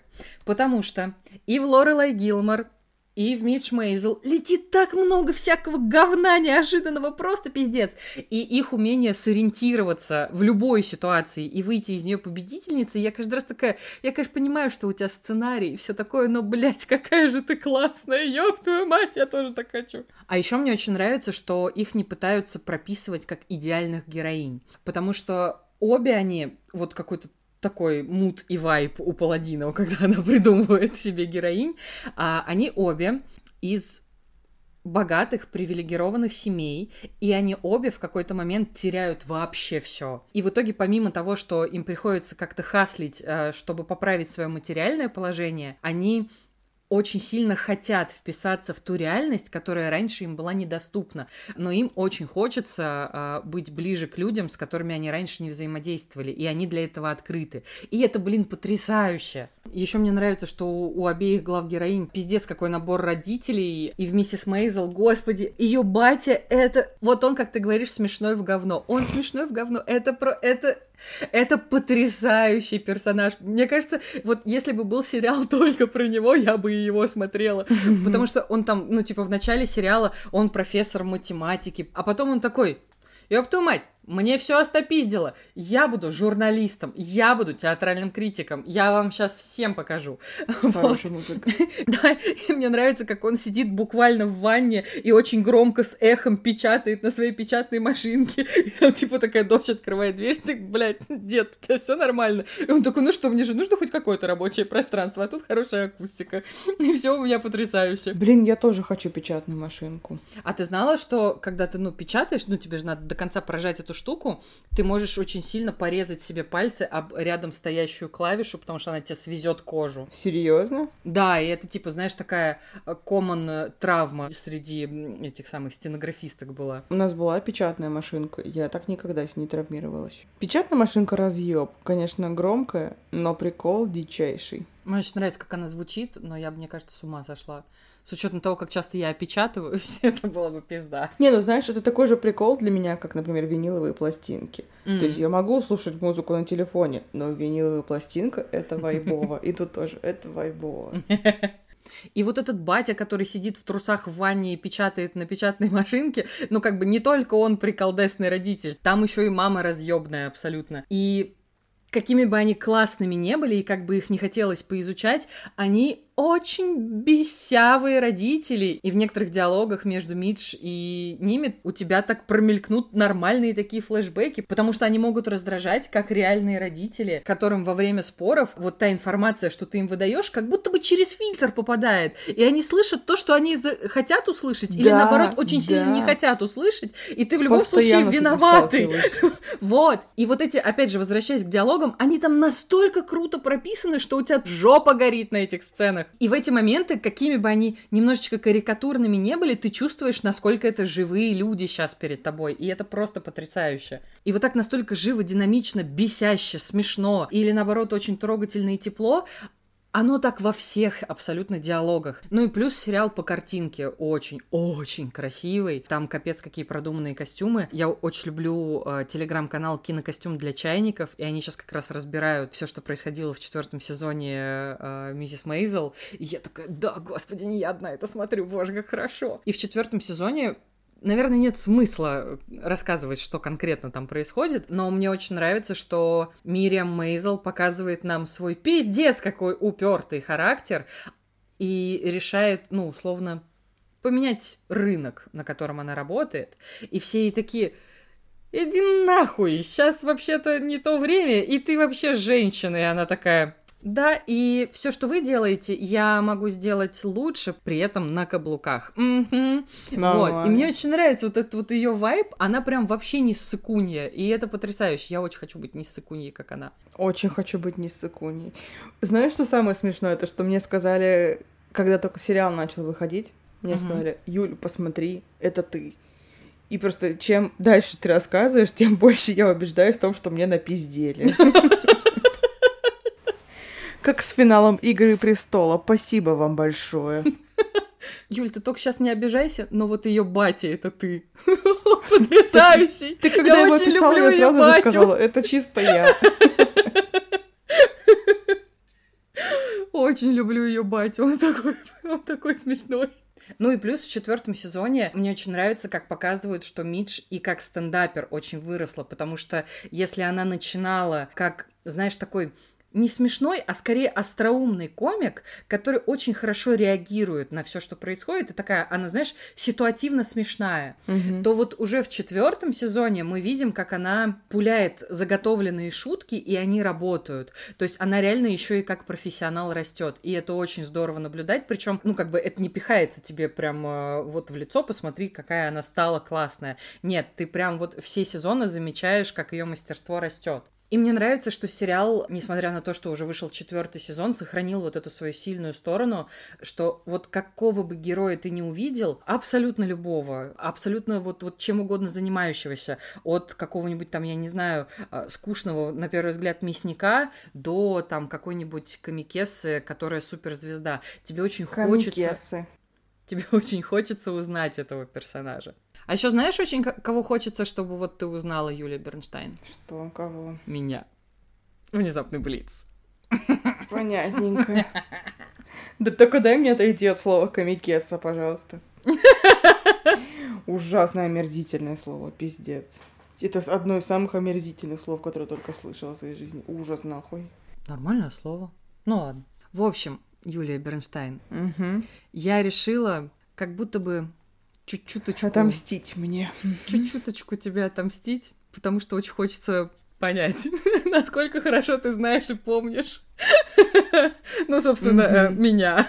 Да, я решила, что, ну, я не могу придумать Блиц, но у меня же есть я, окей? А, окей. Валерия Камикеса. Да, поэтому очень хочется, чтобы ты сейчас ответила на ряд вопросиков, которые у меня возникли. Ну так вот, поехали. Первый вопрос. Что я не приемлю в роллах? Ебучую курицу, ебучие крабовые палки, ебучий сливочный сыр, ебучую икру вот эту вот мелкую. На самом деле, курица — это омерзительно в роллах. Крабовые палки тем более как и, блядь, это вот икра блядская. Я ненавижу эту икру, потому что у меня в брекетах постоянно застревала. А-а-а. Но я знаю, какая ужасная фотография. Тут как будто насрали васаби, не могу на нее смотреть. Ты ненавидишь сливочный сыр. О, спасибо, спасибо. Пожалуйста. Все правильно. Я специально искала достаточно мерзкую фотографию. это еще... Он еще палочкой тыкает, блин, бро. Отвратительно. Какое говно сделал эту фотографию жуткую. Просто упразднить эту фотографию упраздняю эту фотографию и слово камикеса. Да мне нравится слово камикеса, что ты пристала? Короче, я действительно не приемлю сливочный сыр в роллах, потому что мне не нравится, что его добавляют ради объема, веса и всего такого туда, где нахуй не сдался сливочный сыр. А если еще и экономят и добавляют творожный, то просто идите вы в жопу. Вопрос два. Что меня выводит из себя? Когда люди не согласны с моим мнением, блядь! Когда грубят без причины, сука! Когда меня не замечают, блядь! Мне самой смешно. Когда дают непрошенные, блядь, советы! А! Что из этого выводит меня из себя? Я думаю, последние три пункта точно, А, но я нет! знаю, что больше всего на свете последний. Да. Непрошенные советы. Непрошенные, блядь, советы. Если вы когда-нибудь захотите дать мне совет, о котором я вас не просила, дайте его, пожалуйста, себе. Угу. Договорились, пошли дальше. Вопрос три. Кто, на мой взгляд, самый крошибельный мститель? Крошибельный. Тор, Черная вдова, Кэп, Человек-муравей. Во-первых, отдельно спасибо за фотографию с Генри Кавиллом и его усиками пропуском в трусике. Точно не Тор, точно не... Я думаю, черная вдова. Это твой окончательный ответ? Блять, теперь Ну все, все, нет, нет, нет, все, точно Я думаю, черная вдова. Нет, нет. Блять. У меня это Кэп. Я очень люблю Криса Правда? Эванса, он невероятно красивый мужик. Ты, ты не, не замечаешь, какое количество тиктоков я тебе с ним присылаю? Нет, у меня как будто стоит блок, видимо, на Криса Эванса, потому что мне нравится Крис Эванс, но мне абсолютно не нравится Кэп, я ненавижу Кэпа. Не, мне очень нравится Кэп. Особенно, когда он с бородой был, вот этот вот Кэп Номад. бородой Ой, секси. какой красивый. Самый душный вопрос. Мои два самых любимых цвета. Бежевый и бордовый, фиолетовый и голубой, темно-синий и темно-зеленый, черный и черный. Мне очень нравится последний вариант. И он мог бы быть правдой, но я уверена, что правда темно-синий и темно-зеленый. Намана. Очень приятно, спасибо. Пожалуйста. Так, идем дальше. Почему меня не любили в школе? Я была бесячей отличницей и не давала списывать. Я была внучкой директора. Я была шутом класса и перетягивала все внимание на себя. Я просто вела себя как мразь. Хочется ответить четвертое, опять же. Ты вела себя как мразь. Но я знаю, как и все уже знают, что ты была внучкой директора. Потрясающе, спасибо. Вопрос 6. Сука, какие же смешные фотки, не могу, я отвлекаюсь на них. Я готовилась к, к этому внезапному блицу. Ребят, вы не представляете, я королева PowerPoint. Я умею написать заголовок слайда, написать пункты и картинку перенести, окей? И вот Юлия Бернштейн сейчас это все смотрит и радуется. Ну так вот. Итак, вопрос 6. Как я защитила Ага. диплом? С трудом. Как все нормальные люди, отправили на пересдачу, с третьего раза написав три диплома, и я так его и не защитила. С третьего раза написав три диплома. Это чистая правда. Пойду поплачу, блядь. Сука, три года пытаться эту хуйню порешать, блядь, три диплома написать, сука! Просто лох — это судьба. Вопрос 7. Был ли у меня секс с девушкой? И картинка ножницы. Нет. Был, но довольно давно. Не было, но очень хочется. Было, повторять не планирую. Блять. Я мечусь между был, но довольно давно, было повторять не планирую. Хочу верить в лучшее, я выберу был, но довольно давно. Все правильно, спасибо. Хочу верить в лучшее. Бля. Девчонки, пишите Лерке. Девчоночки. Идем дальше. Мой любимый книжный герой, мой прям самый любимый. Ну, блядь. Мистер Дарси из «Гордости и предубеждения», Печорин из «Героя нашего времени», Марк Уотни из «Марсианина» или Рон Уизли из «Гарри Поттера». Это уже вопрос со звездочкой. Ну, на самом деле, ты знаешь ответ, мы с тобой об этом говорили, но довольно давно. Я знаю, что тебе очень нравится книжка «Марсианин». Мгм. Про героя нашего времени вообще первый раз в жизни слышу от тебя. Мистер Дарси, мы приняли решение, то, что он токсик. Я думаю, Рон. Нет. Блять.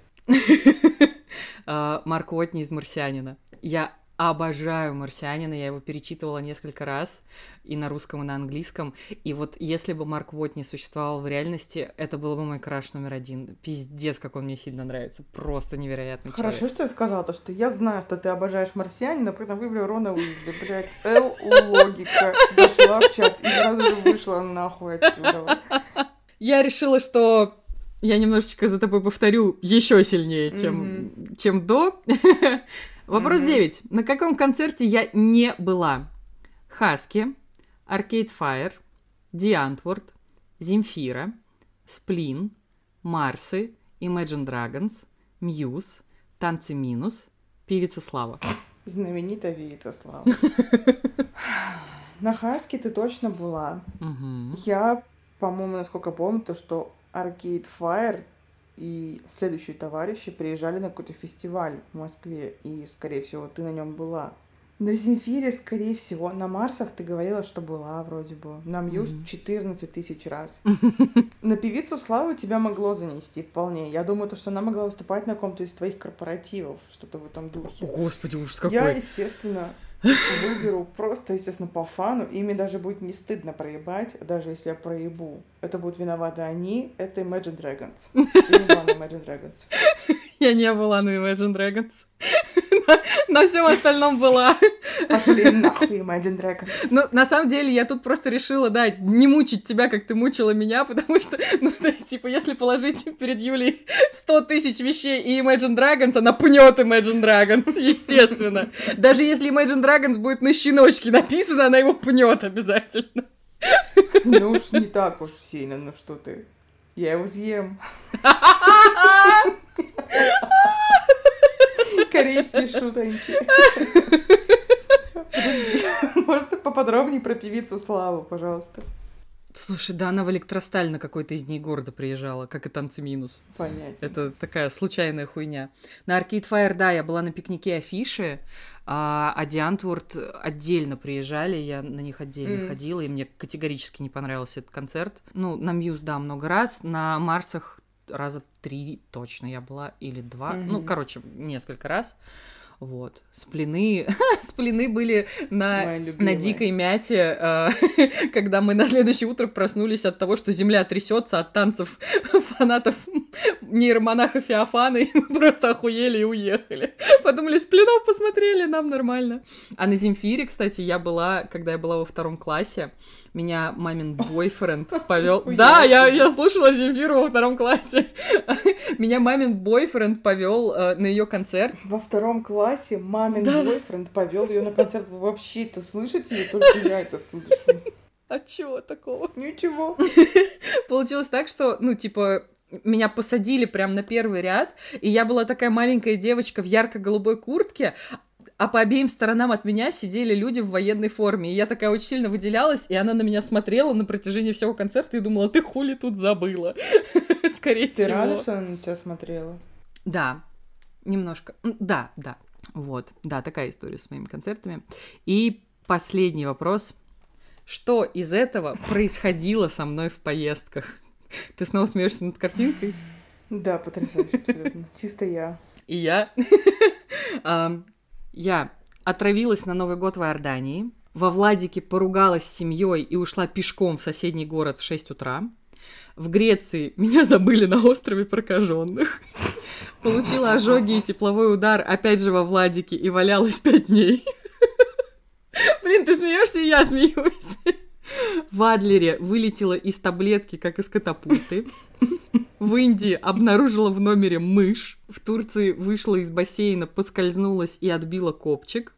В Египте решила поплавать, а там были ебучие рыбы вокруг, и у меня посинели от ужаса губы. Что из этого происходило со мной в поездках? Я в тебе нашел абсолютно все, абсолютно все происходило с тобой. Блин, я думала, ты хотя бы помучаешься.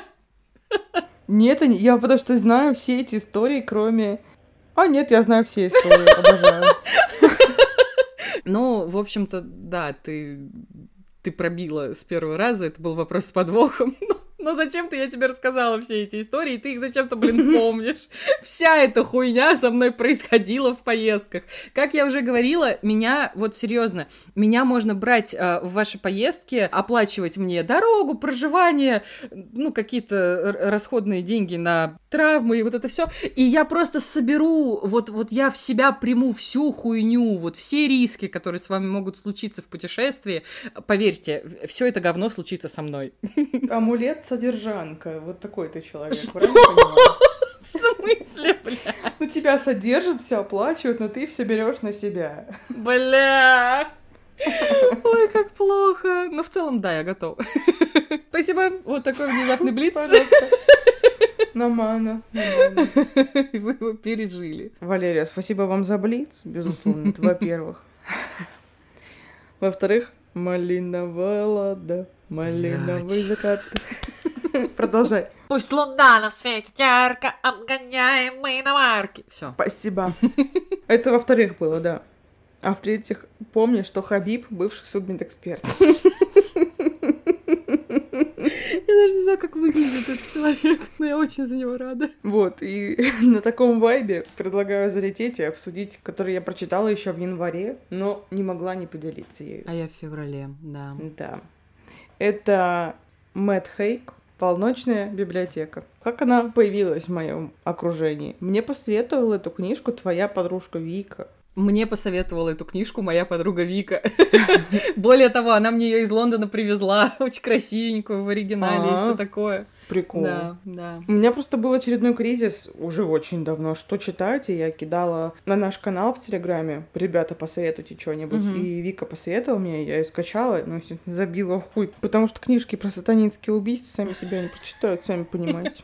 Естественно. Но, знаешь, на самом деле я рада, то, что она не попалась мне раньше. Она попалась мне в тот период, когда мне это надо было. Я как раз прочитала ее в январе, когда у меня были самые вот эти вот не лучшие дни моей жизни. Мгм. Что вообще происходит в этой книге и почему я, спойлер, рекомендую вам ее к прочтению. Значит, главная героиня Нора Сид. У нее не задался день. Прям вот вообще не задался. Утром она просыпается и слышит, то, что к ней стучатся в дверь. Она открывает дверь, и там стоит сосед и говорит ей то, что нашел тело ее кота. Его сбили насмерть. Они с соседом вместе хоронят кота. Она бежит на работу, опаздывает на работу, и ее увольняют.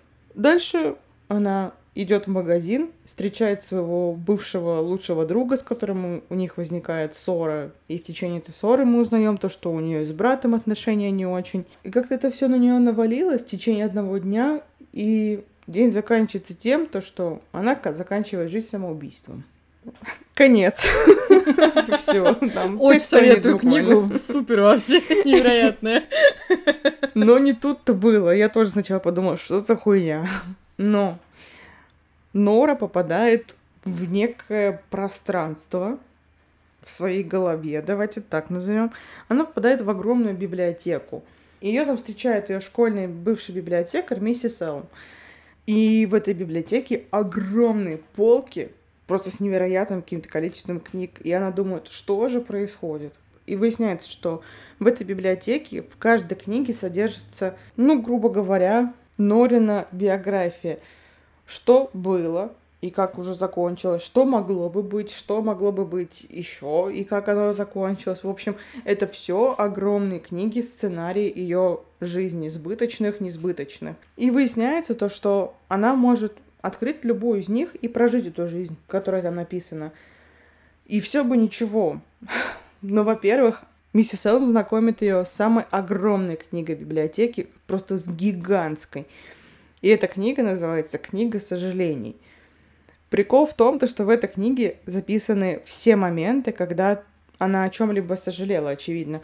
Там не пошла с кем-то на свидание, что-то не так кому-то ответила, отказалась от какой-то возможности. Все это написано в этой книге. И она говорит, вот, пожалуйста, у тебя целая библиотека, ты можешь ходить и исправлять эти сожаления. Но помни важный момент. Когда ты попадаешь в какую-то жизнь, и ты разочаровываешься в ней хотя бы на секундочку, то эта жизнь заканчивается, и ты снова оказываешься в этой библиотеке. Вот такой прикол. Ну и Нора совершает огромное путешествие по всем жизням, которые у нее могли бы быть, но не случились. И меня зацепило в этой книге то, что она выбирает жизнь, казалось бы, мечты. Там, например, она мечтала быть рок-музыкантом, и она становится Мгм. рок-музыкантом, и все у нее супер. До определенного момента, когда она понимает, то, что что-то не так. Или она мечтала там уехать на Гавайи со своей подружкой и там жить. И она перемещается в это время и живет со своей подружкой, но что-то не так. И в каждой жизни, которую она выбирает, все время что-то не так. И она бесконечно возвращается в эту библиотеку до тех пор, пока она не находит одну книгу и задерживается там дольше всего. И у нее все хорошо, и ей все нравится, и она не хочет покидать эту жизнь, потому что у нее есть шанс там остаться. Но Мгм. что-то на секундочку просто идет не так, и она снова в библиотеке. И мне, знаешь, очень понравилось то, что пока она по этим жизням скакала, выяснилось то, что есть и другие люди, которые также скачут Мгм. по своим жизням. И она встречает одного молчела, и молчел говорит то, что называет таких людей скользящие.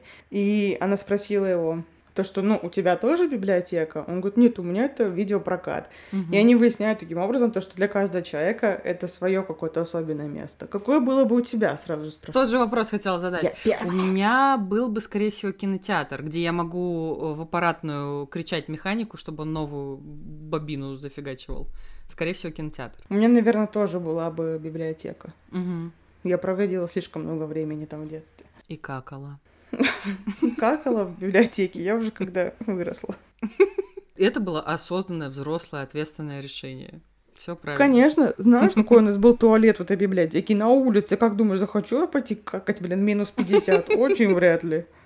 Вот, и вселились в меня какие-то странные мысли после прочтения. То, что и они, знаешь, были противоречащие, потому что я подумала, а может быть, все не так и безнадежно, а потом я подумала, так, стоп, все, что я бы не выбрала, свой какой-то путь, везде будут моменты, которые не будут устраивать. И надо просто это принять и смириться. И все будет супер. Не знаю, у меня какое-то, знаешь, второе дыхание на секундочку открылось, а потом закрылось, естественно. Вот, но мне кажется, что, знаешь, когда ты читаешь эту книгу, тебе есть о чем подумать, и когда ты ее заканчиваешь, тебе есть о чем подумать. Просто иногда я замечаю за собой то, что ну, я прочитала два месяца назад, и я иногда возвращаюсь мыслями к ней так uh-huh. или иначе. Потому что я думаю, да, наверное, надо было бы сделать так. И потом думаю, ага, это мы запишем в мою огромнейшую, нахуй, пятитонную книгу сожалений. Напишу это туда. Я говорю, странное послевкусие, как это светлая грусть, мой любимый хэштег светлая грусть. А ты что скажешь? Ну, на самом деле, да, мне вот этим и понравилось вообще все повествование, что нам, по сути, выдают очень-очень понятную, простую мораль и самую простую мысль, за которую вообще можно зацепиться, потому что мы про это довольно часто забываем. То есть вот, когда ты осознаешь, что всегда будет какой-то э, фактор, который ты, например, не можешь изменить, и ты там не совсем с ним согласен, но ты не можешь это поменять, это очень сильно помогает тебе принять вообще хаос всего того, что с нами происходит, и мне еще, ну, в принципе, изначально ее давным-давно захотелось прочесть, э, когда мне Вика, в принципе, про нее рассказала, потому что у меня постоянно есть вот эта херня. А что было бы, если бы я вот, вот тут вот дотянула бы? А что было бы там, условно, тоже. если бы я в третьем классе с танцев не ушла? А что было бы, если бы я доучилась в художке?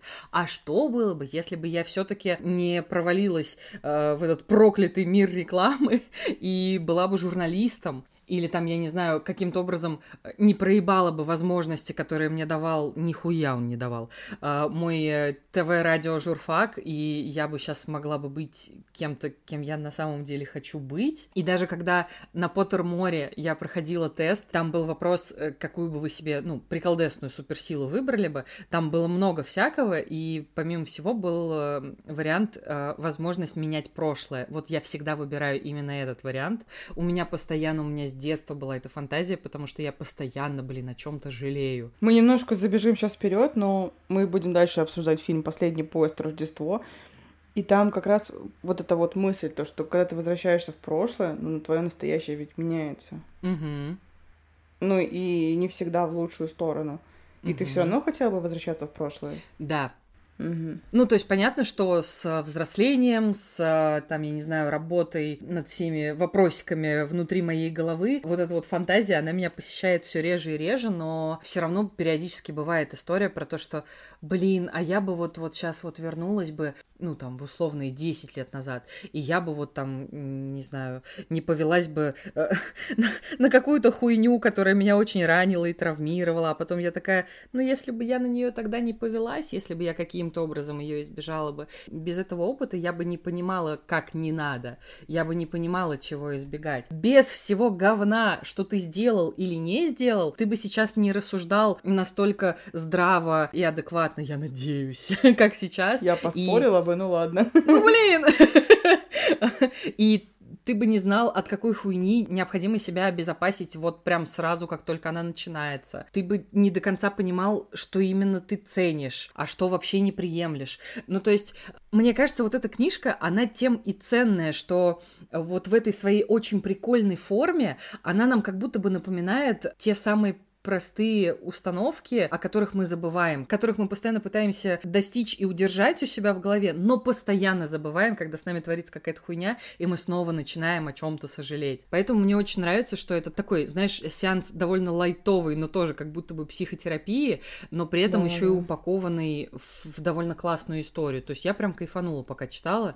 Э, ну, да, то есть я, я, я бы не сказала, что это прям какой-то невероятный шедевр, но история про то, что ты там головой периодически к ней возвращаешься, а, она вот у меня тоже есть. Хотела тебя спросить, но можешь снова не отвечать.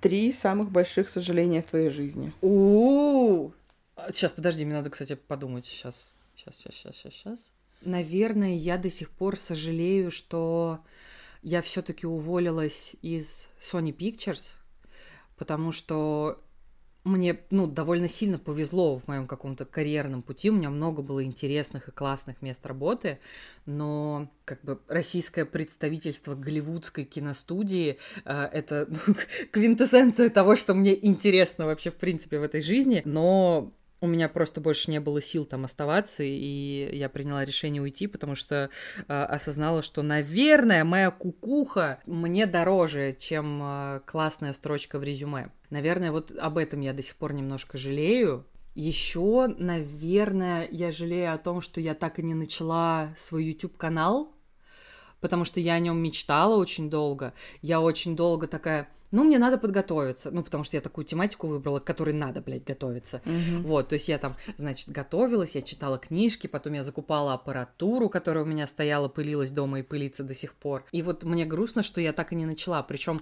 в какой-то момент мне мой потрясающий друг Вадик даже помогал, приезжал ко мне домой, снимал у меня пилот, и в итоге все получилось, мы записали пилот. И я потом на него посмотрела и такая, хуета, удалить, до свидания, я не буду, потому что я не могла на себя смотреть, ну, как бы я для себя в кадре просто омерзительная, я и в зеркале для себя просто омерзительная, и именно из-за того, что мне не понравилось, как я выгляжу, я в итоге обесценила и перечеркнула все то, о чем я, собственно, говорю, блин, в этом ролике, к которому я готовилась, к которому я писала сценарий и все такое. Еще есть такое Блин, ну оно не то чтобы большое, но, но есть сожаление. Короче, однажды Ян Топлес, попросил меня записать либо аудио, но он сказал еще, но лучше все-таки видео, а, небольшое песенное интро для его канала. И я даже это записала на одной из съемок, такое небольшое музыкальное интро. Ну, то есть я просто тупо пропела, он меня попросил. И я ему его так и не отправила. Ты чё, блин? Да, да. Я подумала, а вдруг он захочет с видео каким-то образом с ума сойдет, захочет с видео э, это все использовать. А я напоминаю, омерзительная. Вот, меня нельзя показывать людям. Ты не омерзительная. Вот, и я его так и не отправила. Такая ситуация. Ну, смотри, три набралось. Я уверена, что наберется еще куча. Просто я сейчас каких-то конкретных примеров не вспомню. Но вот, вот такое у меня есть. А у тебя? У меня, наверное, то, что я бросила заниматься музыкой. Mm. А ведь у меня неплохо получалось, что самое обидное и тупое. У меня очень даже хорошо получалось. Вот в чем проблема. А я такой, в пизду. Да на самом деле нет, это было не в пизду, это просто я занималась же музыкой, когда еще училась в школе, и потом я переехала в Питер, uh-huh. и я не знала, что с этим делать. Хотя это так глупо, можно было просто пойти заниматься, найти себе какую-то группу. Я же училась, блин, в Кульке. Очевидно, в Кульке есть группы, а я почему-то забила на это. Могла бы быть уже рок-звездой, получается, из кокаиницы, скорее всего. Вот. Я жалею о том, что я не бросила университет и не mm. перепоступила, куда хотела. Mm-hmm. И, наверное, я жалею о том, то, что я не осталась в Америке, когда был шанс остаться. Mm. Особенно о последнем я сейчас так жалею. Просто пиздец. Какая же я тупорылая, просто слов нету. А, и бонусом я вспомнила. Знаешь, что еще? Помнишь, ты писала Денису, директору Куликлак, нужны ли им люди, да. и он сказал, ну пусть пришлет резюме. И то, что я так и не прислала ему Ты резюме. не прислала ему резюме? Я подумала, то, что я недостаточно хороша для них. Но на самом деле я постоянно думаю, то, что я недостаточно хороша для ну, чего-либо вот, вообще. это да, и моя абсолютная история. Вот, а могла бы работать в Кликлаке, прикалываться. Ну хорошо, что мы хотя бы яйца в кулак собрали и подкаст все-таки заебурили. С переменным успехом, правда, но тем не менее. Так, ну и возвращаясь к тому, что мы уже мельком упомянули, это «Последний поезд Рождество», фильм, который вышел в прошлом году, в конце прошлого года. И там играет наш с Лерочкой любимый Майкл Шин. Обожаю! К Майклу Шину мы еще вернемся. ну, просто сюжет. Потому что я считаю, что вы должны посмотреть этот фильм. Ну, ничего вы мне не должны, но я крайне рекомендую. Он вообще недооцененный. А мне он очень понравился. Вообще прикол в том, что ты думаешь, о, это очередная тупая комедия про Рождество. И ты такой, посмотрю, посмеюсь, а потом nope. тебе пизда. Это как Боджек, тебе вообще не до смеха просто. Включил посмеяться.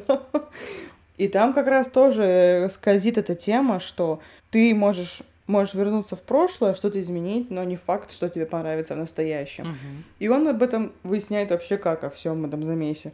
Он просто идет в соседний вагон и понимает то, что он попал в другое время. В том времени, точнее, в настоящем, он там бизнесмен, у него куча баров, и он такой приколист, клубов.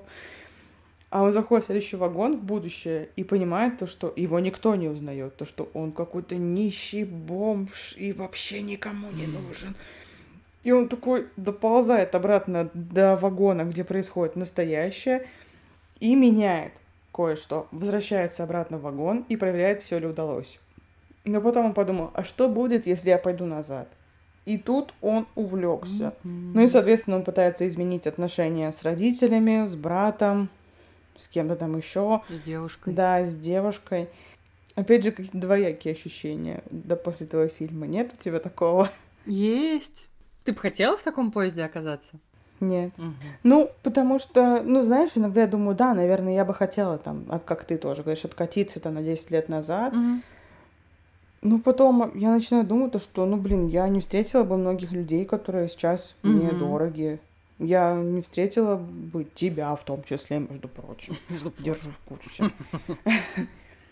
Или там, ну, знаешь, не побывала в тех местах, в которых я побывала. И там, ну, все что угодно. Ну, было бы по-другому. Не, не факт, что было бы супер ну, сейчас тоже не супер, но, возможно, было бы гораздо хуже. Все, опять же, могла быть рок-музыкантом и сторчаться уже к этому времени. Я смотрю, это маячит тут этот запасной план. Все чаще и чаще.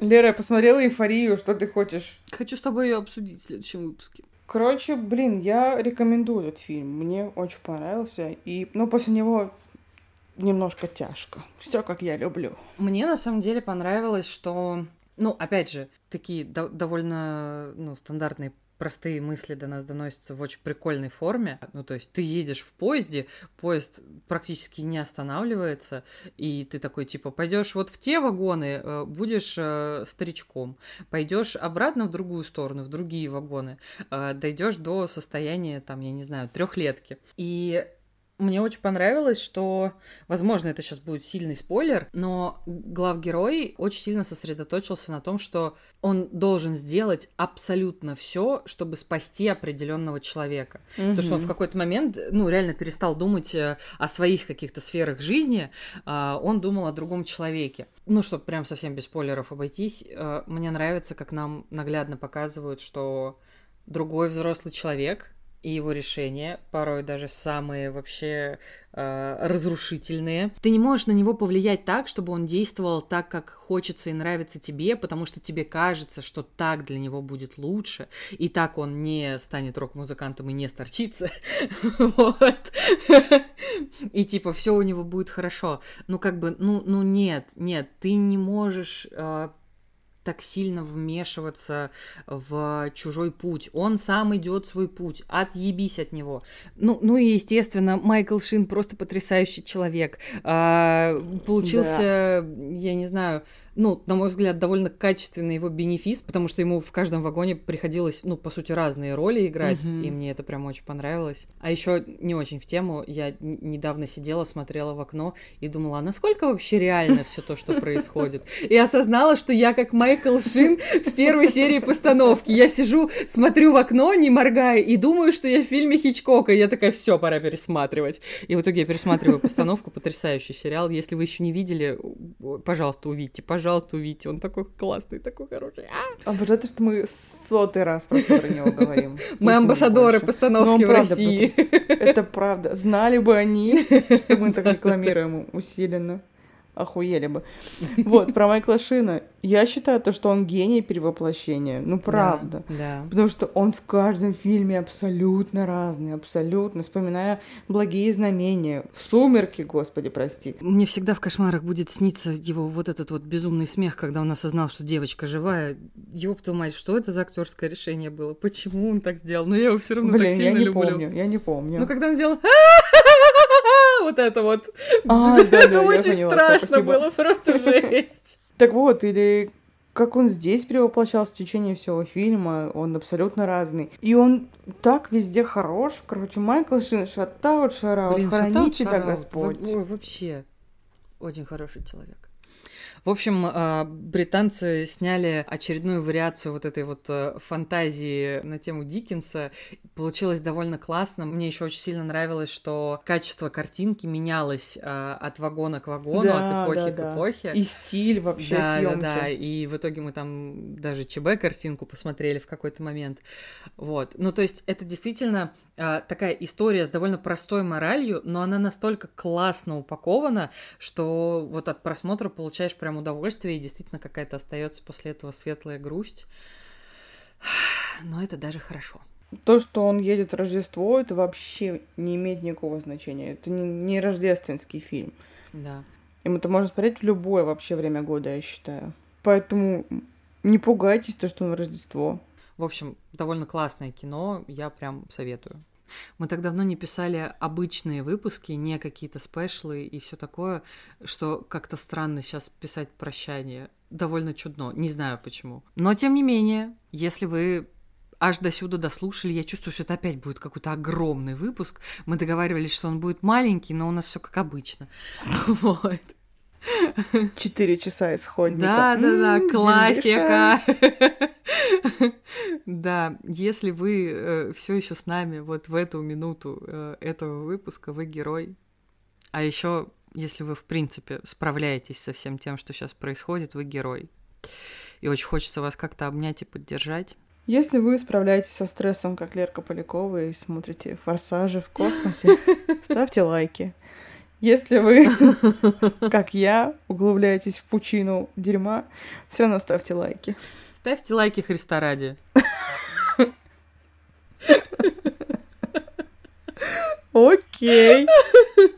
Да, и спасибо вам, что вы нам писали, что вы переслушиваете выпуски, пока нас долго нет, и что вы ждете новый. Мы как-то постараемся, конечно, войти в какую-то колею и сделать подкаст рутиной, что, кстати, поможет нам обеим кукуху сохранить. Кстати, я радуюсь каждый раз, когда пишут люди то, что Ой, я только что нашел ваш подкаст и, конечно, охуел, потому что мне было тревожно, стрессово, а тут я хихи, ха-ха, вот это вот словил. И то, что вообще стали писать люди, то, что справляются как-то с тревожностью и со стрессом Да. с нашим подкастом, и это приятно. Я бы сказала то, что это мотивирует, но с учетом того, как регулярно выходят наши выпуски, ну просто, а блин, может проблема в том, то, что у меня депрессивные эпизоды, потому что я не слушаю наш подкаст. Может мне стоит, правда, все-таки Я же говорю, я же говорю. Хм. Особенно классно, ну вот то, что до нас долетают какие-то отзывы от людей, которые, в принципе, после 24 февраля обнаружили наш Да, подкаст да. и пишут, что да, собственно, как бы я держусь на последней нервной клетке и на вашем подкасте. Я такая, ну нифига себе, это же, ну, типа, как? Да вы чё, вы серьезно? Очень здорово, я каждый раз прям очень радуюсь. И, наверное, да, надо как-то собраться и адекватно... Адекватно? Что за слово дня, блядь? И что-то поделать хорошего, да, Юлия Мерсайн? И не впадать в депрессивные эпизоды. Мы снова обменялись римскими пятерками, как это называет Юля. Хотя, как выяснилось в ТикТоке недавно, это все еще был кролик. Лера, не обесценивай единственную римскую цифру, которую я знаю. Ты знаешь Можно еще те, которые это? просто палочками, ну что А, ты? точно, один, два, три, я еще знаю, да. Супер. Короче, меня зовут Лерка Fast and Furious Полякова. Меня зовут Юля. Оу, оу, оу, Бернштайн.